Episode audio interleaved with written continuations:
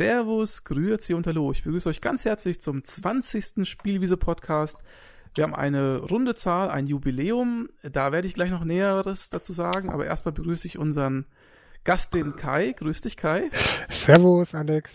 Ich möchte fast sagen, den Dauergast, ne? Oder? Den da Dauer, nein, nein, nein. Zwischendurch setze ich auch aus. Also ich freue mich, dass ich beim 20. Podcast bei dem Jubiläum bei der magischen Zahl dabei sein darf. Ja, aber du, du bist eigentlich kein Gast, du bist ein Mitwirkender. Dankeschön. Hört sich viel besser an. Ja, das stimmt. Unser heutiges Thema ist äh, auch was Episches. Ähm, das hatten wir, glaube ich, auch schon mal in den früheren Podcasts mal mit angesprochen, dass wir das mal immer machen wollten, haben es aber uns nie zugetraut. Ich weiß auch nicht genau. Jedenfalls geht es heute um die sagenumwobenen Westwood Studios. Ja, oder wie ich es ja auch nenne, Blizzard der frühen 90er. Finde ich eine sehr gute Umschreibung. Ähm, die hätte mir auch einfallen können. Ist ja aber nicht. Respekt. ja, man muss ja tatsächlich sagen, Blizzard hatte, ah Quatsch, Blizzard, jetzt siehst du, jetzt hast du mich wieder durcheinander gebracht. Westwood hatte ähm, Anfang der 90er quasi einen Hit nach dem anderen. Muss man ja auch tatsächlich so sagen. Die haben in verschiedenen Branchen, das ist ja das, was Blizzard ja auch äh, durchaus leicht fällt, ähm, sich einen Namen gemacht und teilweise die verschiedenen Genres ganz schön weitergebracht. Oder teilweise sogar neu entwickelt. Begründet, ja. Würde ich durchaus auch so sehen. Zumindest eins, aber das werden wir wahrscheinlich noch thematisieren. Ähm, dadurch, dass wir heute einen Jubiläumspodcast haben, habe ich mir gedacht, machen wir doch mal was ganz Großes, jetzt abgesehen vom Thema. Ähm, etwas, was vorher noch nie da war. Ähm, ich habe den Spielwiese-Podcast professionalisiert, Kai. Oh, das heißt, ja. ich, das heißt wir, wir beide fallen dann weg, oder? Ich habe ich hab uns weg, wegrationalisiert. Okay, erzähl weiter. Ja, und zwar, ähm, wie die meisten ja wissen, oder diejenigen, die zumindest regelmäßig den Podcast hören, ähm, das Ganze lief ja immer unter meinem Blog, so aus die Spielwiese. Und äh, da lief es auch gut und da war es auch ganz gut aufgehoben. Ähm, aber die Marke Spielwiese Podcast habe ich mir gedacht, könnte man doch mal irgendwie so ein bisschen ausgliedern und ein bisschen ähm, ja in eine eigene in ein eigenes Format stecken und das habe ich jetzt auch getan. Und ich habe in wochenlanger akribischer Kleinarbeit eine neue Webseite aus dem Boden gestampft, habe weder Kosten noch Mühe gescheut und mit Kosten meine ich wirklich Kosten, weil es hat wirklich was gekostet und auch Mühen ähm, und habe unseren gesamten Podcast, also alle Folgen, alles, was wir bis jetzt in der Beziehung gemacht haben, auch die Weihnachtspodcasts, in die neue Seite gesteckt mit einem neuen Layout, einer neuen Serverbasis und so weiter und so fort. Und wie würde man jetzt im Fernsehen sagen, und wo kann ich das jetzt bestellen? ja, unter einer, wie ich finde, rechtsprechenden ähm, Domain oder Subdomain, nämlich podcast.sossi.de und äh, Kenner unter uns wissen, dass Sossi mit S-O-T-H-I geschrieben wird. Die Nichtkenner sagen Soti dazu, also podcast.soti.de. Ähm, das ist die neue Heimat und wie ich den Kai kenne, wird er jetzt parallel dazu, weil der Kai war, wusste tatsächlich noch nichts davon. Nein, ich wusste kein Wort davon, ne? Wird jetzt parallel dazu diese Seite höchstwahrscheinlich öffnen. Jetzt ist sie kaputt. Ähm, und der Kai, äh, das kann ich dir schon mal sagen, Kai, an der Stelle, wenn du mal unter About SWP schaust, das ist übrigens auch ein neuer Begriff, SWP Spielwiese Podcast, habe ich mir so ausgedacht, das, die Kreativität hat mich durchdrungen. ähm, Kai, wirst du eine Historie vorfinden und in dieser Historie bist du natürlich auch erwähnt. Ist ja logisch. Oh, ich weiß gar nicht, wie ich mit so viel Ruhm leben soll. Ja. Also, gut, wir haben eine neue Seite. Finde ich super. Wir haben den 20. Podcast. Noch besser. Also, lass uns Gas geben. Die Leute wollen ja Content haben. Die wollen jetzt was hören. Die wollen nicht nur Werbung hören, die wollen auch was anderes hören. Ja, aber kommt fleißig auf die neue Seite. Ich äh, hoffe, es gibt da irgendwo einen Kommentar oder sonst was Bereich. Natürlich. Nicht, oder? Doch, doch. Ich habe sogar ein eigenes äh, Kommentarsystem eingefügt. Das ist krass, das ist recht bekannt. Und wie wir wissen, hat er es natürlich alles selber per Hand programmiert. Jede ja. Zeile einzeln gecodet. Fast richtig, ja. Aber viele, also jetzt, jetzt mal ohne Schmarrn, also ohne Scheiß, viele, wenn man sich die Seite mal anschaut, es gibt viele Header-Grafiken und so weiter und so fort. Die ganzen Podcasts haben jetzt eigene Grafiken. Da habe ich teilweise in akribischer Kleinarbeit mit meinen beschränkten Photoshop-Kenntnissen ein bisschen was zusammengestellt, Collagen und so. Äh, und ich habe auch Hilfe natürlich gehabt von jemandem, der es besser kann als ich. Und meine Frau hat sogar ein Foto geschossen und das ist dann auch der Hintergrund für S About SWP. Also alles äh, insgesamt sehr viel, äh, ich soll sagen, Liebe, Liebe zum Produkt ist da eingeflossen. Finde ich super. Gut. So viel dazu. Natürlich wird auch Folge 20 jetzt dann als erste neue Folge auf diesem Portal dann mit dazukommen. Und dann kommen wir auch gleich mal straight zu unserem Thema. Lieber genau. Kai, also ich habe das schon mitbekommen im Vorfeld. Westwood ist, hast du mir gesagt, einer deiner Lieblingsspieleentwickler. Vielleicht sogar der Lieblingsspieleentwickler. Äh, äh, ja, der würde ich jetzt mittlerweile nicht mehr sagen. Ne? Zu der damaligen Zeit, wo sie noch aktiv waren, habe ich ähm, das mit Spannung verfolgt. Die haben ähm, damals auch tatsächlich den Stand gehabt, den Blizzard ja, bis lange Zeit auch hatte. Ob sie jetzt noch unbedingt haben, da hatten wir auch schon mal drüber gesprochen, eher nicht. Aber lange Zeit hatte ähm, Blizzard und auch Westwood den Nimbus, das alles gelingt. Ne, war fast egal, Anfang der 90er, was die da rausbrachten. Das Ding war eigentlich alles eine Kanone. Ob das jetzt ein June 2, Lands of Lore, Legion of Corindia oder ähm, auch ein Command Conquer war, das war alles Novum. Ne? Und alles war toll und alles ging durch die Decke. Ne? Teilweise erst von Kritikern und noch nicht mal von den Verkaufszahlen, wie ich heute auch erfahren habe. Aber ähm, das waren alles hochwertige Spiele, die das Ganze auch, das, die ganze Spielelandschaft oder den Bereich der Spielelandschaft auch geprägt haben. Es gab zu der Zeit auch wenig ähm, Spieleentwickler, wo man ungesehen jedes Spiel kaufen konnte. Oder ne, alles, was die rausgebracht haben. Äh, man muss natürlich auch das Genre mögen. Also jetzt hier dieses ähm, so ein Air of the Beholder oder so war jetzt nicht unbedingt meins. Aber mit Lands of Law konnte sogar ich was anfangen. Und insofern haben die äh, so die, die frühen 90er für mich durchaus geprägt. Das war damals bei mir noch die Amiga-Zeit. Muss ich leider dazu sagen. Wie, bei dir war es schon PC, oder? Nee, ähm, tatsächlich ist es ja so, dass ähm, Westwood ähm, als Spezialisten galten für 16-Bit-Spiele, 16-Bit-Umsetzung und später auch 16-Bit-Produkte. Ähm, und ähm, das ist, schließt natürlich hauptsächlich zur damaligen Zeit Amiga und Atari ST ein. Und das ist auch das, was die am Anfang getrieben haben. Vielleicht können wir in der Beziehung gleich mal an die Anfänge mhm. des Ganzen gehen. Also Westwood ist ja im Prinzip erstmal ein Produkt von zwei Personen, ja? Louis Castle und Brad Sperry. Sind genau. ja heute noch, haben ja heute noch einen klangvollen Namen. Ähm, und äh, die beiden, ja, wie kamen die dazu, Westwood zu gründen? Äh, der eine von den beiden ähm, war ich glaube, der Castle, der Louis Castle war das, wollte eigentlich Architekt werden und war auch Kunststudent und hatte in so einem Computerladen ausgeholfen und hat da den äh, Brad Sperry kennengelernt, der schon zu der Zeit übrigens Entwickler war. Der hatte damals schon als Freiberufler für Epics gearbeitet und Epics mhm. ist bekannt für vielleicht weißt du noch, schon. Nee. Nee, nee. du meinst glaube ich SSI, was ich meine genau. ist Epics Sorry. und die haben gemacht Winter Games, World Games, California Games, Summer, Summer Games. Games. Genau. Das war sozusagen äh, der Erstkontakt auch dieser, dieser Firma, aber am Anfang gab es eben noch keine Firma, sondern nur den Freiberufler äh, Brad Sperry und die beiden haben sich dann unter dubiosen Umständen dann eben kennengelernt in diesem Laden und der eine wollte dann irgendwas ausdrucken, hat dann irgendwie den Plotter vom anderen gebraucht. So kamen die auf jeden Fall zusammen und ähm, haben dann relativ schnell gemerkt, dass sie beide Spiele entwickeln möchten. Also dieses Architekturzeug und so, das ist relativ schnell äh, passé gewesen und dann haben sie Westwood gegründet.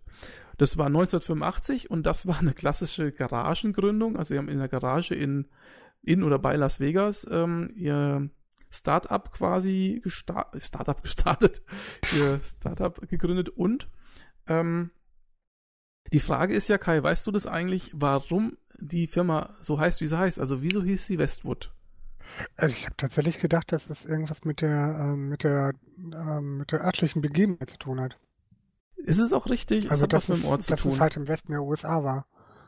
Ähm, also ist es so, Vermutlich beiden, mitten im Wald. das weiß ich nicht. Die beiden wollten eine, wollten einen frischen Namen haben und ähm, haben, also so wie ich das verstanden habe, gab es da damals irgendeine Ortschaft, die hieß eben Westwood und die war so ziemlich hip. Da haben sich die Jugendlichen getroffen und die hippen Leute.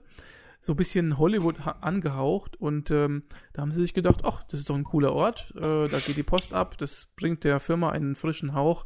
Also nennen wir uns einfach mal Westwood. Und ähm, die erste Form hieß ja Westwood, Westwood Associates. Das war noch gar genau. nicht die Westwood Studios. Das hat sich ja später erst dann im Laufe der fast Jahrzehnte, möchte ich sagen, geändert. Der Übernahmen.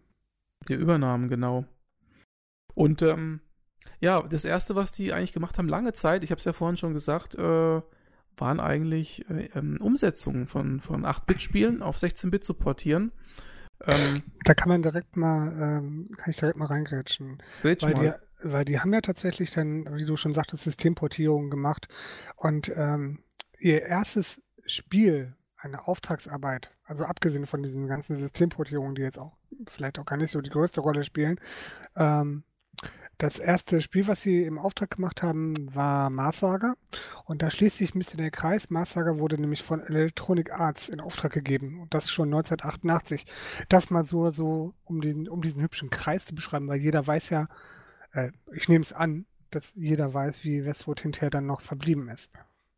Jetzt greifst du aber schon massiv. Ach, ja, vor, ne? ich weiß, aber ich fand diesen, ich fand diese Spannung so schön. Ich fand das so spannend, dass es tatsächlich ähm, der Anfang der professionellen Wirken von Westwood quasi mit der Firma beginnt, womit er es auch geendet hat.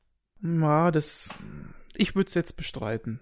Also das wir professionelle Wirken, weil Westwood hatte also gut, du, du nennst wahrscheinlich professionell das erste eigene Spiel wahrscheinlich, ne? Mhm. Ich äh, sag jetzt mal, auch nachdem ich äh, gelesen habe, dass es teilweise so war, bei den Umsetzungen musste Westwood äh, den Code einiger Spiele komplett neu schreiben, auch Grafik neu erstellen und so weiter, so dass man eigentlich auch bei einigen Umsetzungen von eigenen Produktionen sprechen kann. Ne?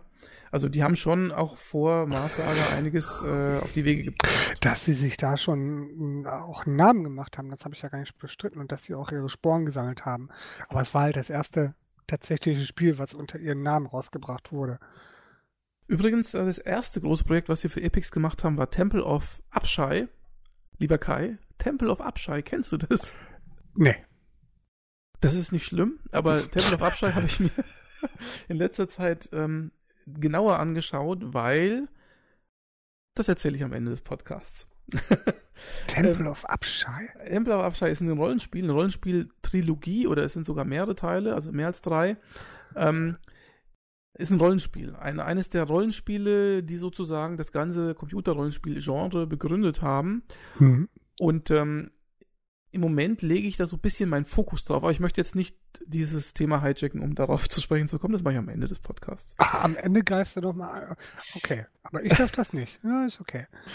Ähm, dann dann führen wir weiter. Also gut, die Firma hat ihr erstes Produkt entwickelt, Auftragsarbeiten liefen, Firma hat sich angefangen, Namen zu machen.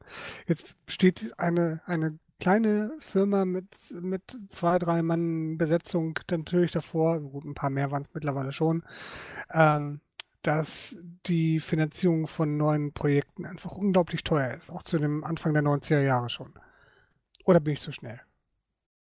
Ich weiß nicht, wenn du jetzt auf Virgin zu sprechen kommen möchtest, wärst du zu schnell, ja? Ah, nein, natürlich nicht. Mach okay. du weiter. ähm, also, was ich eigentlich sagen muss, weil du vorhin Mars Saga sagtest, ne? Mhm. Also, ähm, Westwood hat ja nicht nur, nicht nur ähm, für ähm, Epics hergestellt und für Electronic Arts, sondern auch noch für Infocom und für einige andere. Also die waren quasi in, in Hansdampf in allen Gassen. Also äh, interessanterweise haben die ein Spiel entwickelt, das hieß Battletech. Da gab es sogar zwei Teile davon. Und äh, eines der beiden, ich weiß leider nicht mehr welches, habe ich tatsächlich gespielt auf dem Amiga und äh, das war eher zum Abgewöhnen, muss ich ehrlich sagen. ja. Aber weil du vorhin Mars Saga sagtest, Mars Saga ist so ein kleiner Vorläufer, weil es grafisch schon ähnlich in die richtige Richtung geht wie Eye of the Beholder. Das sollte mhm. man mal erwähnt haben. Also die haben sozusagen ihre 3D- oder Ego-Perspektiven-Geschichte schon äh, so ein bisschen in der Richtung entwickelt gehabt. Aber so richtig los geht's eigentlich, denke ich, mit SSI. Ja. Ähm, also Westwood war ja bis dato da noch ich sag mal, allein, also nicht irgendwie aufgekauft oder sonst was, sondern die waren autark. Ähm, aber sie hatten schon eine gewisse Zeit lang eine gute Verbindung zu SSI. Also SSI bekannte man damals eigentlich von den Goldbox-Spielen, ne? diese ganzen Goldbox-Rollenspiele. Die D&D-Lizenz äh, war ja damals ganz groß im Kommen und so.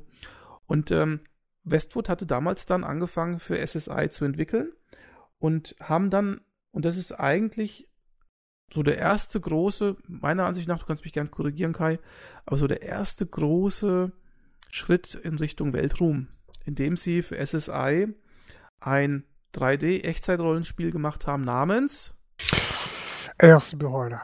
So ist es.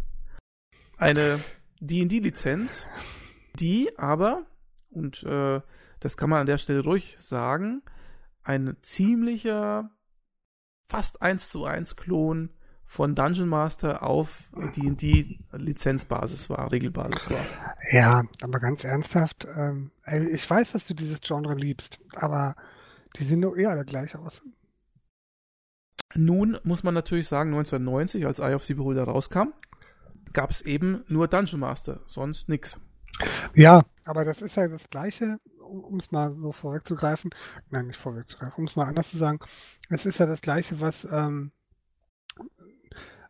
bei diesen, bei diesen Dungeon Crawlern, die, die unterscheiden sich ja abgesehen von den Rätseln und von der Storyline vielleicht und von, von Mechaniken, ob das jetzt D&D ist oder ein schwarzer Auge oder sonst irgendwas, unterscheiden die sich alle nicht. Aber das Spielprinzip ist ja eigentlich sehr gleich, oder nicht? Ja, aber was du, was du jetzt irgendwie, du musst das Ganze immer im zeitlichen Kontext sehen, finde nee, ich. aber was hat denn Eye of the Beholder anders gemacht als ein Dungeon Master? Das würde mich ja tatsächlich mal interessieren, weil ich glaube, dass du das ja, oder ich denke, dass du das ja verfolgt hast, Eye of the Beholder, oder nachgeholt hast. Und mich würde einfach mal von dir als Profi oder als Experte in diesem Dungeon Crawler Bereich interessieren, äh, war das denn jetzt besser als der, als der ähm, Genre Primus? Also ich möchte nochmal ganz kurz äh, ausführen, dass erstmal eine Besonderheit auf jeden Fall ist, dass das Spiel ein Echtzeitrollenspiel war, weil man muss es immer wieder sagen, es gab zu dem Zeitpunkt immer nur rundenbasierte Taktikrollenspiele. Das, die Ausnahme war eben äh, Dungeon Master, ansonsten gab es nichts in Echtzeit. Das war alles immer nur schrittweise, entweder schrittweise laufen oder irgendwelche in irgendwelche Monstergruppen stolpern, die man nicht gesehen hat oder äh, in, in äh, ja, also einfach Rundentaktik oder ähnliches. Und allein diese Echtzeitkomponente, die ist was Besonderes. Auch wenn es ein Klon ist, es ist eigentlich wenn, also wenn es ein Genre ist oder ein Untergenre ist, das es so in der Form ganz selten gibt, dann ist auch ein Klon was Besonderes. Das wollte ich mal vorweg schicken. Mhm. Um deine Frage zu beantworten, was hat Eye of the Beholder besser oder anders gemacht? Also erstmal, das Spiel ist nicht besser als Dungeon Master. Ich sehe es als schlechter an, muss ich ganz ehrlich sagen. Hat vielleicht auch was mit dem starren D&D-Korsett zu tun. Ähm, das zwar benutzt worden ist, weil es eben eine lizenzträchtige oder eine berühmte Lizenz ist, aber ähm, ist, man hat schon gemerkt, dass es gewisse Einschränkungen gibt. Ähm, was hat äh, Eye of the Beholder besser gemacht? Besser gemacht hat es, es war deutlich bunter. Also Dungeon Master war ja nur grau in grau. Mhm. Man hat auch natürlich den Dungeon Master angesehen, dass es ein Spiel von 87 war. Da war natürlich ein Monster oder eine Waffe oder so schon ein bisschen teilweise naiv gezeichnet oder auch die Porträts der ganzen Helden, die man da spielt. Ähm, das war natürlich in Dungeon, äh, in Eye of the Beholder besser. Das war ich sag mal, was später in Lands of Lore schon zu sehen war, so dieses cineastische, hat es schon so zum Teil gehabt, ne? Mhm. Und man muss auch sagen, Westwood war schon immer von jeher, was Grafik angeht, ähm, sehr darauf erpicht, neue Techniken zu benutzen, Sachen grafisch sehr gut darzustellen, äh, eine sehr einfache Benutzerführung zu verwenden. Also das alles ist in äh, Eye of the Beholder natürlich eingeflossen. Ähm, aber es gab halt auch einfach Sachen, äh, wo ich sage, okay, da haben sie sich rückentwickelt. Ich, die Details sind ein bisschen schwierig, weil ich es schon lange nicht mehr gespielt habe, aber ich glaube zum Beispiel in Dungeon Master konnte man Viecher unter eine Tür stellen, hat die, den Knopf gedrückt und die Tür ist von oben drauf gegangen und hat Schaden gemacht. Das ist mhm. eine, wie soll ich sagen, das ist einfach eine Interaktivität mit der Umwelt. Das macht die Welt lebendiger, wenn du mit der Welt, mit der Spielwelt interagieren kannst. Das ging zum Beispiel in Dungeon Master nicht, was ich, ähm, in Eye of the Beholder nicht, was ich echt schade fand, weil es ja auch drei Jahre später kam. Du konntest ne? natürlich Knöpfe und bestimmte aktive Elemente konntest du natürlich klicken. Ne? Das, was, was ich relativ ähm, krass fand, also ich hatte mir das jetzt nur über YouTube angeguckt, weil wie gesagt, das ist tatsächlich nicht mein Genre. Das Ganze hat ja eher so eine comichaftere Fassung gehabt. Eye of the Beholder. Es war bunter, wie du schon sagtest, es war ein bisschen so, nicht krass Comic-Look, aber es war halt schon so ein bisschen Comic angehaucht. Ähm, und ansonsten habe ich beim Gucken viele Mechaniken, die wir jetzt ähm, auf Legion of Grimrock haben, da auch wieder entdeckt. Ne, also ich, ich kenne eigentlich nur Legion of Grimrock. Ich habe ja sonst nie wirklich so einen Teil gespielt. Aber eigentlich hat sich da, sieht das so aus wie vor 20 Jahren. Oder 30? 30. Prinzipiell ja. Ja, das ist, äh, also Legend of Grimrock ist ja Dungeon Master, Beholder-Klon. und ähm, klar hat äh, Grimrock schon noch ein paar andere Sachen mit drin, aber prinzipiell ja, hast die du recht. Rätsel Ja. vielleicht noch ein bisschen intelligenter sind und auch das Leveldesign dann noch ein bisschen intelligenter ist. Das mag ich auch gerne glauben. Natürlich sieht das auch alles besser aus. Gar keine Grimrock Frage. hat natürlich auch eine Oberwelt, ne, eine ziemlich große. ja, der zwei. zweite Teil. Mhm. Ja. Gut. Nichtsdestotrotz, äh, zurück zu Eye of the Beholder, also das Spiel war schon damals wegweisend. Ich muss auch sagen, und das darf ich an der Stelle mal mit Stolz erwähnen, übrigens habe ich ja die Packung hier stehen, ganz zufälligerweise. ich habe, ähm, Eye of the Beholder war mein erstes selbst gekauftes Amiga-Spiel. Und ich habe es nie bereut. Ich habe damals mit meinem Kumpel, dem Andreas, den kennt der Kai übrigens auch, Mhm. war leider bei der letzten LAN-Party nicht mit dabei, aber den kennst du. Ähm, wir haben damals, vor, haben damals das äh, Eye of the Beholder eingelegt und es beginnt äh, mit einem Intro. Ach so, und übrigens, äh, kleine Anekdote an der, an der Stelle, wer mal das Podcast-Intro sich anhört, die Musik, wird vielleicht das Eye of the Beholder-Thema rausfinden, weil das ist die Intro-Musik des Original Eye of the Beholder 1 Spiels als Remix. Das hat der Kai nicht gewusst, gell? Nein, nein, nein. Ist das so verbunden bin ich mit dem Spiel? Okay. Und äh, Das wir haben damals- vieles. wir haben da, wir haben damals äh, ähm, das Spiel eingelegt, äh, Amiga, drei Disketten, sehe ich gerade hier, drei Disketten und ähm, es lag der Packung noch ein, eine Karte der ersten, äh, des ersten Dungeons bei, nämlich diesem roten Kanalisationsdungeon und wir haben das gespielt und wir dachten, oh, sieht das geil aus, ist das cool. Es war, ach, da ist mir das Herz aufgegangen. Ich muss sagen, ich bin seitdem ein Beholder-Fan. Ich bin eh ein Dungeon Crawler-Fan, aber das war wunderschön. Wunderschön. Naja, das mal so nebenbei erwähnt. Ähm, und ähm, was soll ich jetzt eigentlich sagen? Ach so, was ich noch sagen wollte, es war der erste große Hit von Westwood mit Mhm. sage und schreibe, und das galt damals als großer Erfolg, 130.000 verkauften Einheiten. Ja, wenn man bedenkt, dass es äh, damals noch nicht so verbreitet war, am Computer bzw. Amiga zu spielen, ist das schon eine Menge. Gab es das Spiel eigentlich auch für den PC oder gab es das nur für den Amiga? Natürlich gab es das auch für den PC. Ich bin mir nur nicht ganz sicher, ähm, ob Beholder 1 am Anfang äh, Erstentwicklung Amiga war und später PC oder andersrum. Was ich allerdings weiß, ist, Beholder 2 war erstmal eine reine PC-Produktion, die später für Amiga umgesetzt wurde. Genau, weil da haben sie sich auch relativ beeilt, muss man sagen. Ne? Ein, quasi ein Jahr später kam ja schon der zweite Teil raus. Ja, ja. Ähm, das war, glaube ich, auch die letzte Auftragsarbeit für SSI. Dann war ja auch Schluss. Man möchte vielleicht die SSI-Zeit nochmal ganz kurz mit einem anderen Spiel beleuchten. Und zwar habe ich interessanterweise gelesen, ich weiß nicht, ähm, kennst du Kai Dragonlance, Drachenlanze? Sagt dir das irgendwas? Hm, Dragon Strike meinst du? Genau. Ich will auf Dragon Strike zu sprechen kommen. Es gibt ja im D&D-Universum, und SSI hatte ja alle Lizenzen äh, D&D-mäßig, es gibt ja nicht nur Forgotten Realms, das ist ja quasi das Beholder-Szenario mit Waterdeep und den ganzen Sachen, Tiefwasser. Es gibt ja noch andere Szenarien. Ein Szenario, was in den 80er Jahren sehr berühmt war, war Drachenlanze. Mhm. Übrigens kommt da auch Lord Source, Saucy her. auch wieder mal eine kleine Anekdote so mit reingepresst. ähm, ich war früher ein großer Drachenlanze-Fan, muss ich sagen. Ich habe mindestens 60, 70 Bücher von Drachenlanze, deswegen kann ich da aus dem Nähkästchen sprechen. Aber das Spiel, worauf ich jetzt zu sprechen kommen möchte, was Kai eben schon sagte, Mhm. Dragon Strike, das habe ich nie gespielt, interessanterweise, ist aber tatsächlich, und das ist sehr interessant, ein 3D-Flugsimulator. Und zwar in der Welt von Drachenlanze. Und wenn man schon das, den Namen Drachen hört, weiß man, was Sache ist. Man fliegt nämlich in diesem 3D-Flugsimulator auf einem Drachen und hat so eine Lanze in der Hand. Also wie so ein Ritter, wie so ein Turnierritter, ne, Lanzenstecher, der aber auf dem Drachen unterwegs ist statt auf dem Pferd. Okay, mich erinnert das ehrlich gesagt an diesen Shooter-Verschnitt vom Dreamcast. Kennst du den? Nö. Wie heißt denn der? Äh, Dragon. Dragon Quest? Nee, nicht Dragon Quest. Ich sag's dir gleich. Okay.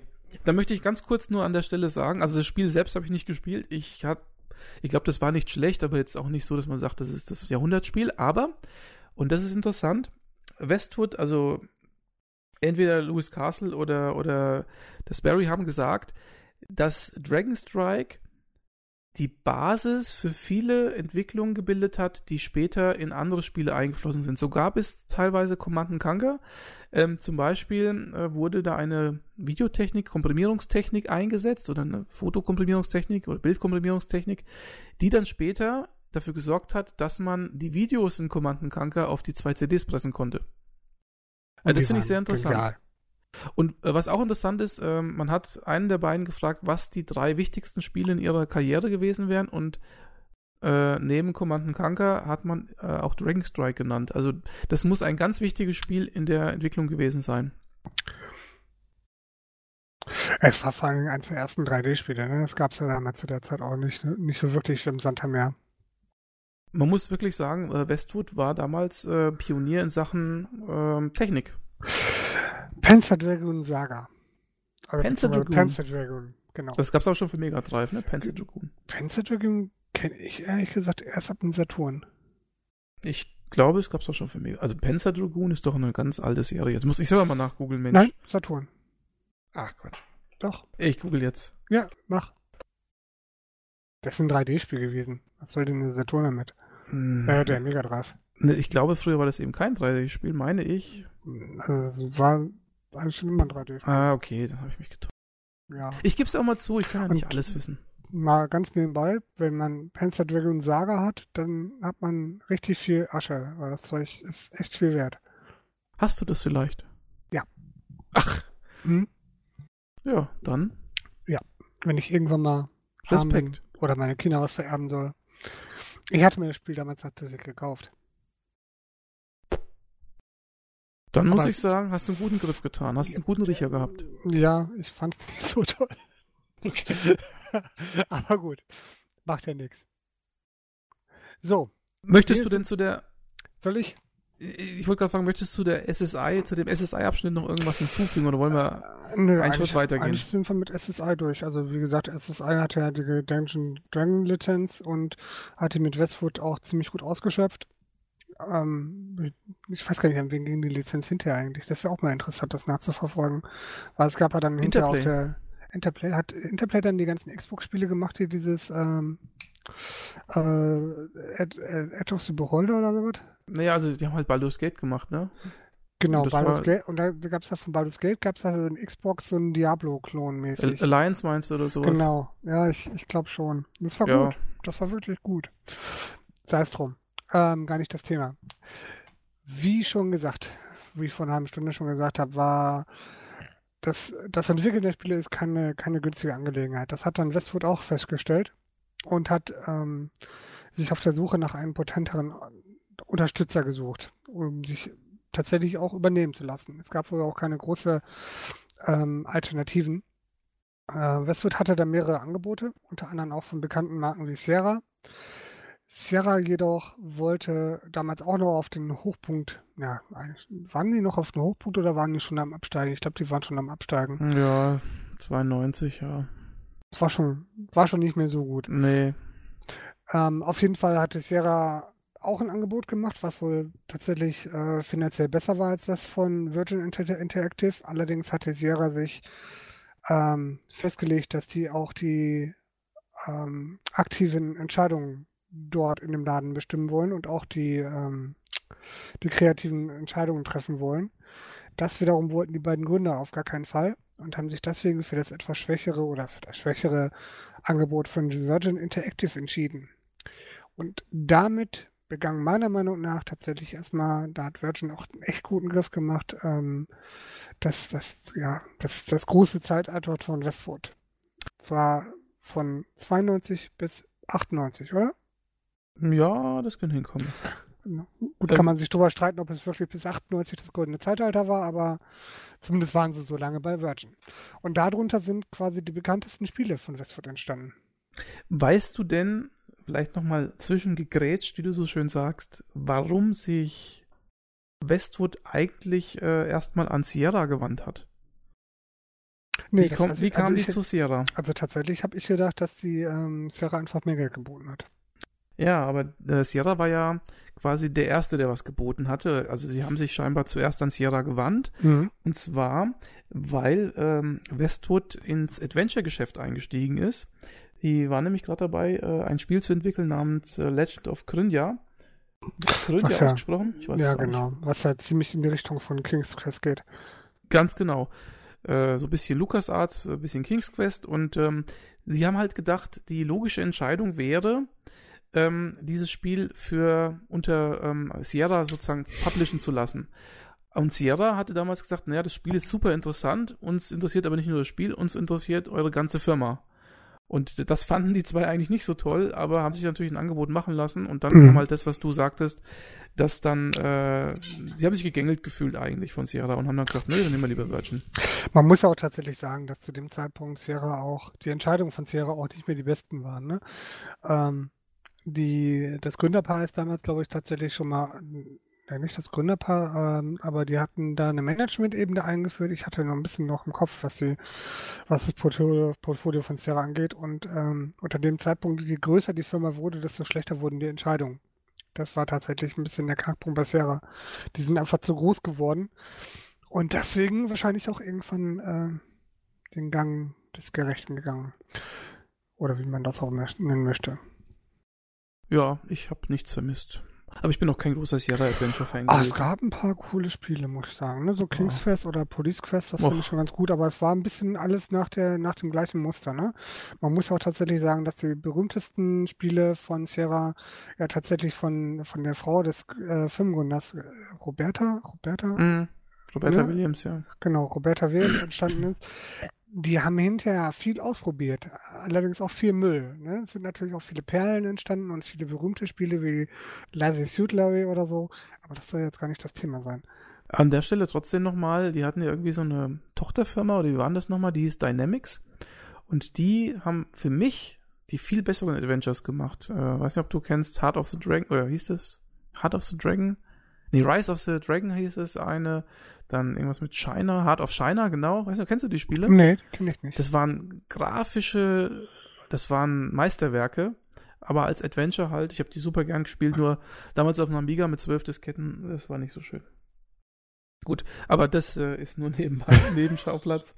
Ähm, ja, genau, also Kauf durch Virgin und im Zuge dessen auch eine Umbenennung von Westwood Associates in Westwood Studios, was sich auch viel griffiger anhört. Und auch viel schöner. Mhm. Und auch ein neues Logo. Ach, gab's dann auch. Ja, gut, das ist wahrscheinlich zwangsläufig. Also Associates durch Studios Ja, ersetzt, äh, oder? Westwood äh, Studios, nee, das Logo hat sich ähm, da auch geändert. Das alte war ein bisschen so mittelalterlich und mit, mit Schnörkelschrift und das neue war dann halt hier mit Gib Ich schaue jetzt mal kurz in meine Box von Eye of the Beholder, ob ich da ein müsstest noch, entdecke. du müsstest noch Westwood Associated haben. Das müsste so eine rote Schrift und mit Schnörkel sein. Leider sieht man kein Logo auf der Packung oder auf der Anleitung, sondern nur ein großes SSI-Logo. Okay, ja gut, das war ja Publisher, ne? Hm, schade. Das Man sieht nur hinten, dass es Entwickler Westwood war. Director Aber- of Product Development Brad W. Sperry. Ja, der Chef. Und hier Special Thanks to Uncle Otto. Okay. Hast du zufällig rausgekriegt, wer das ist? Das ist doch der von der ARD hier, von der vom Norddeutschen Rundfunk. Ähm, ja. okay. Flache Witze. Ja. Gut. Okay. Ähm, gut, wie Westwood ging es dann weiter?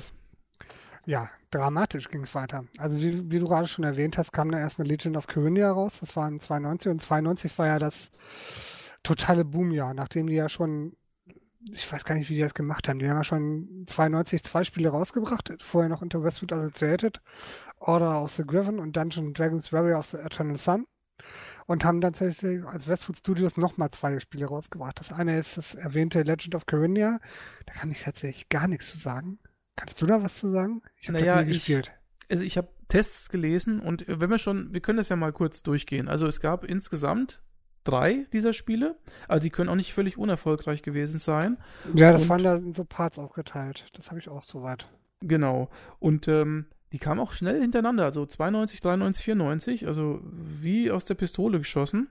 Und ähm, das Interessante war halt, dass die Spiele so, also man hat ja immer ein, also war ein klassisches, also ich würde jetzt einfach mal sagen, das war wie ein LucasArts Adventure, auch mit dem ähm, Werbensystem, dass man da einfach irgend so ein Ding angeklickt hat und dann Gegenstand und so, also eigentlich ein, also Westwood hat ja viele Sachen geklont und das war halt dann eben ein LucasArts Adventure Klon. Und ja, also von der, von der Optionsmenü gebe ich dir recht, ne? Von, vom Grafikstil und so hätte ich jetzt eher gesagt, das wäre eher so King's Quest. Ja, aber wenn jetzt äh, LucasArts ein Fantasy-Adventure gemacht hätte, Loop hätte, zum Beispiel, sieht ähnlich aus. Ja, okay. Gut. Ja, ja King's Quest sieht auch sehr ähnlich aus, deswegen kam ich gerade darauf. Aber ja. gut, wahrscheinlich tun sich dir alle nichts. Ne, ich denke mal, die, das sind verschiedene Einflüsse natürlich, aber so auf den ersten Blick, so die ganze, das ganze Look and Feel und so, würde ich jetzt schon in LucasArts Richtung einordnen, aber ist jetzt auch dahingestellt. Auf jeden Fall, das muss nicht ganz unerfolgreich gewesen sein. Sie haben dann ähm, eben drei Spiele rausgebracht und interessanterweise der Protagonist äh, hat sich immer geändert von Spiel zu Spiel. Im ersten Teil hat man äh, Brandon gespielt, das war so eine Art Prinz oder es war ein Prinz, der glaube ich, aber ich habe es selber nicht gespielt, ich glaube, der wusste am Anfang selber nicht, dass er ein Prinz ist, hat es dann später erst erfahren und hat dann versucht, irgendwas da noch in die Wege zu leiten, weil seine Eltern, glaube ich, ermordet worden sind oder irgend sowas. Wahrscheinlich erzähle ich lauter Scheiße jetzt. Dann in der zweiten äh, Version, in ähm, äh, Hand of Fate hieß es. Es gab aber schon Sprachausgabe. Ja, ich glaube. Gab es da eine Diskettenversion und CD-Version und dann eben Sprachausgabe oder mit der CD-Version oder war das von der Diskettenversion her schon. Das kann ich mir gar nicht vorstellen. Das kann, ja, wobei, warum nicht, ne? June 2 hatte auch Sprachausgabe. Ja, Fetzen. Fetzen. Hm? Also nichts, was Sprachausgabe fetzen, also nichts, was ja, einem, ja, ja, einem Adventure voll vertextet. Nee, das, ich glaube, das war auch nicht voll vertextet. Es ging halt nur, bla, kann ich nicht, bla. Ja. Sowas in der Art. Achtung, Sandwurm. Ja. Ähm, gut, also im, im zweiten Teil hat man interessanterweise eine Protagonistin gespielt, fand ich auch ziemlich gut und auch mutig, weil hat man früher nicht so oft gemacht, dass man Frauen gespielt hat. Und im dritten Teil, ähm, das war besonders interessant, ähm, ich glaube, der dritte Teil hieß Malcolms Revenge. Genau. Und Malcolms Revenge, und das ist wirklich interessant, ähm, da spielt man einen, wie sagt man, Narren. Und dieser Malcolm, das ist dieser Narr und das ist der Bösewicht aus Teil 1. Also quasi spielt man den Bösewicht, den man in Teil 1 besiegt hat, spielt man dann in Teil 3, versucht dem zum äh, Sieg zu verhelfen. Gut, jetzt bin ich jetzt natürlich weit davon entfernt, irgendeine Wertung abgeben zu können, weil ich einfach überhaupt nicht weiß, wie, wie Gesamtstory da funktioniert oder ist oder so, ne? Aber halten wir einfach mal fest, das ist tatsächlich so eine Lucas Arts Sierra Schrägstrich Mischmasch Adventure mit einer episodenübergreifenden Geschichte, die sich zusammenfügt. Ja, wobei ich nicht weiß, also es sind schon also, was heißt für sich abgeschlossene. Aber, aber die äh, aufeinander Spiele. referenzieren. Ja, genau, das ist sehr gut. Und, das ist sehr gut gesagt. Und das ist ja schon was Neues wieder gewesen. Weil das kannte ich in Spielen jetzt noch nicht. Siehst du mal. Oder kanntest du das? Nee. Also fällt dir vor Legion of Corinthia ein Spiel ein, was auf verschiedene Teile aufeinander referenziert. Also tatsächlich waren Fortsetzungen ähm, zu der Zeit auch gar nicht so populär. Ne? Es gab relativ wenig Spiele, die jetzt wirklich Fortsetzungen haben und auch eine Story gehabt haben. Da fällt mir jetzt der Monkey Island oder sowas ein, aber so wahnsinnig viele Spiele, die, die tatsächlich eine übergreifende Story oder eine Story-Weiterentwicklung hatten, Gab es jetzt damals nicht so, oder? Jetzt weiß ich aber auch nicht, wie zum Beispiel King's Quest 1 bis 20 äh, sich untereinander verhalten hat. Ja, oder Ultima 1 bis 100. Ja. Ich glaube, die haben auch alle wenig miteinander ja, ja. zu tun gehabt. Naja, Ultima 1, 2 und 3 haben schon miteinander zu tun gehabt, ja. Aber das ist auch wieder ein anderes Thema. Nun gut, ich wollte mal ganz kurz sagen, also ich habe jetzt mal gerade nachgeschaut, äh, Legend of Corinthia 1 mhm. hat damals interessanterweise nicht so gute Wertungen bekommen. Alles äh, meistens unter 80 Punkten. Ähm, ja, meistens aber, für Grafik äh, sehr gute Wertungen. Aber das ist ja sowieso der Punkt. Ne? Waren die damals einfach härter? Oder bilde ich mir das nur ein? Weil ich habe heute auch nochmal in der Vorbereitung auf den Podcast mir die Wertungen von den Spielen, die mich jetzt so geprägt haben, angeguckt und war teilweise erschrocken. Die hätten heute, hätte ich denen eine 10 gegeben. Also, wenn ich heute damals wäre. Ne, oder 90 oder wie auch immer. Ne? Also die waren damals relativ, relativ sparsam mit den hohen Wertungen. Kann das sein? Oder ist das nur so eine Einbildung gerade? Nee, also ich würde sagen, das ist eine Einbildung. Ich sag dir auch, warum ich das denke. Mhm. Weil nämlich die LucasArts Adventures, die ja zu derselben Zeit rausgekommen sind, ich sag nur mal äh, Monkey Island 1, 2, die haben ja alle 90er und mehr, ich glaube 90, 92 abgeräumt. Ähm, oder Indiana Jones 4 zum mhm. Beispiel, 94 Prozent der Powerplay. Jetzt muss man auch tatsächlich sagen, ne, also, LucasArts war adventure-technisch nochmal eine ganz eigene Nummer zu der Zeit. Weil sowohl Monkey Island 1 und 2 auch als das von mir sehr geliebte Indiana Jones 4 Fate of Atlantic waren grandiose Spiele mit unheimlich guten Rätseln, super Witzen und einem selbstironischen Humor. Weißt du, was ich eigentlich mal dazu sagen muss? Ich muss mich auch selbst korrigieren. Ich habe jetzt gerade nämlich mal geschaut. Die ganzen Joker-Varianten, Amiga Joker, PC Joker, die haben alle unter 80 gegeben. Aber Powerplay 86, 85, ASM 11 von 12, also es waren ja schon hohe Wertungen eigentlich. Muss ich mich selbst mal ein bisschen korrigieren. Ich glaube, das stimmt nicht so ganz, was ich gesagt habe. Playtime hat gegeben 88 Prozent. Gut, die Playtime hat immer Wertungen über äh, jenseits von Gut und Böse vergeben. Aber ja, das sind ja eigentlich schon ordentliche Sachen. Nur die Powerplay war immer sehr sparsam, ne? Ja, eigentlich schon. Das ist mir äh, auch bei der Recherche aufgefallen für ein anderes Spiel. Ähm, darf ich das nächste ankündigen? Du darfst. Ach, ja, danke. Endlich ist es soweit. Endlich ist es soweit. Er kann schon gar nicht mehr erwarten. Ähm, tatsächlich ist das nächste Spiel, was 1992 erschienen wurde, June 2, Kampf um Arrakis oder Battle for uh, Building of Dynasty oder wie es auf eigentlich hieß es nie Kampf um Arrakis, es hieß immer eigentlich Battle for Arrakis, oder? Ja, Battle for Arrakis, ja. Weil niemand hat Kampf, gab es ja, gab's ja keine deutsche Version, oder? Weiß ich gar nicht mehr. Also doch, es gab eine deutsche Version, aber ich glaube, die ist auch Battle for Arrakis, oder? Ja, ich meine eigentlich auch. Also bei mir auf der Verpackung stand damals Battle for Arrakis. Ja. Äh, for Arrakis. Okay. Ja, ja. Ähm, Habe ich damals auf dem Amiga gespielt, aber erstmal ein bisschen was zu der Entstehungsgeschichte. Eigentlich war es so, dass ähm, der Virgin Interactive gerne ein Spiel gehabt hätten für der, den Roman von Frank Herbert zum June, der Wüstenplanet. Wird bestimmt jeder kennen. Wer es nicht kennt, unbedingt lesen. Die ersten drei Bücher sind echt sehenswert. Die danach kann man eigentlich auslassen. Ähm, und da wollte er ein Spiel in Auftrag geben, das hat er auch gemacht. Und zwar eigentlich gar nicht erst bei Westwood Studios, sondern eigentlich sollte das Buch von Cairo Interactive äh, implementiert werden oder das Spiel von Cairo Interactive äh, gebaut werden. Die haben auch tatsächlich ein Spiel rausgebracht namens June ähm, welches eigentlich kein Echtzeitstrategiespiel war, sondern ein, wie nennt man das, global Strategie, Rollenspiel, Mischmasch. Also eigentlich war es äh, eher ein Adventure, oder meine ich? Es war viel Adventure, aber es war auch Strategie dabei. Ja, so ein also, komischer Mix, ne?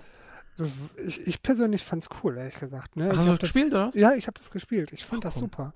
Doch, doch, doch, doch, doch. Ich fand das total super. Also, ah, okay. ähm, ich war auch, bevor ich das Buch gelesen habe. Das Buch war hinterher auch ziemlich cool. Aber ähm, das Spiel June 1, um mal ganz kurz abzu, ähm, abzuklären, es wurde befürchtet, dass das Spiel nicht rechtzeitig fertig werden würde. Deswegen wurde Westwood beauftragt, ähm, ein Spiel zu entwickeln. Der, dennoch ist Kiro dann doch noch fertig geworden und deswegen wurden einfach beide Spiele rausgebracht. Die haben überhaupt nichts miteinander zu tun. Das June 1, June 2 ist quasi nur aus marketingtechnischer Gründe, weil die relativ dicht aneinander rausgekommen sind. Ähm, June 1, ähm, wie gesagt, ein Rollenspiel mit, mit Strategie, Mix, bisschen auch Globalstrategie, was man so nennen kann. Der große Anspruch war jetzt nicht da, aber es hat durchaus Spaß gemacht. Ähm, June 2, ein ganz anderes Kaliber. June 2 war eine komplette Neuentwicklung, also zumindest für den westlichen Markt, ähm, weil es ein oder das erste Echtzeitstrategiespiel ist, wie wir es heute kennen. Aber darf ich da nochmal rein? Ähm, ja. Wie sagst du? Gretchen. Gretchen, ja. Weil du sagtest, Dune hat so viel Spaß gemacht, ne? Also wenn du dir mal den Wertungsschnitt anschaust, also gerade in der da Powerplay, geguckt, genau, aber die Powerplay ist der fette, Ausreißer. Fette 38 ja, Prozent. Habe ich auch gesehen und bin hinten rüber geguckt, aber guckte mir die anderen an. Ja, PC Player 57. Ja, da gab auch irgendwie hier ASM. Ha? Ja, naja, gut, ASM. Aber auch Amiga Joker 82, naja. Aber ASM hat tatsächlich, ja, aber die haben auch öfter mal gute Wertungen gegeben. Ein 11 von 12. Ja, Immerhin. aber, aber tatsächlich so, eine- also so ein 80 hätte ich das Spiel auch gegeben. Ich weiß nicht, wie die auf 38% gekommen sind. Das ist ein Ausreißer, den hat das Spiel tatsächlich nicht verdient. Ähm, da würde ich tatsächlich gerne mal irgendjemanden von, von dem ähm, Powerplay fragen, was da abgelaufen ist. Frag doch mal den Michael Hengst, der hat's getestet. Der hat's getestet? Ja. Dann muss ich dem anhauen. Weil du Das hast doch, hast doch einen guten persönlichen Kontakt zu Ja, dem? klar, das ist mein Buddy. Ich wohne da direkt nebenan. Der wohnt doch irgendwo im Ausland. Wo wohnst denn du? Stimmt, Der wohnt ja in Amerika, ne? Ich weiß gar nicht genau. Nein, ich werde mal den, den Heinrich Lennart mal fragen. Mal gucken, ob der das weiß. Der hatte damals auch noch bei der Powerplay, oder? Ja, ja, oder? Ja, nee, glaube ich nicht mehr. Gut. Auf jeden Fall ähm, viel zu schlecht bewertet. So schlecht war das Spiel gar nicht. Mir hat Spaß gemacht. Kommen wir aber nur zum eigentlichen Westwood-Thema. ähm, Dune 2. Entwicklung eines neuen Genres. Man streitet sich ja oft, ob es jetzt wirklich das erste Echtzeitstrategiespiel war, also dann auch hier ähm, Herzog 2, was äh, Command HQ war auch ein äh, ähm, Spiel, das in Echtzeit Ja. gelaufen ist. Aber man kann sich im Prinzip darauf einigen, alle klassischen Echtzeitstrategie ähm, Elemente wie Basenbau, Ressourcen, äh, verschiedene Fraktionen, etc. hat erstmals Dune 2 implementiert. Können wir uns Punkt. darauf einigen? Punkt. Ja. Ne? Ähm, wo wir gerade dabei sind. Dune 2 ähm, war auch eines der ersten oder auch lange Zeit das einzige Echtzeitstrategiespiel, was verschiedene Fraktionen angeboten hat, in Summe nämlich drei, die sich auch tatsächlich unterschieden haben und nicht einfach nur unterschiedliche Farben hatten, die sich einerseits natürlich von, von dem Haben, also wie sie sich gegeben haben, äh, unterschieden haben, ob das jetzt die äh, Hakonnen waren, die brutalen und hinterlistig, äh, nee, nicht hinterlistig, einfach nur brutal und gemein. Die Ordos waren die hinterlistigen oder die edlen und äh, noblen ähm, Atreides.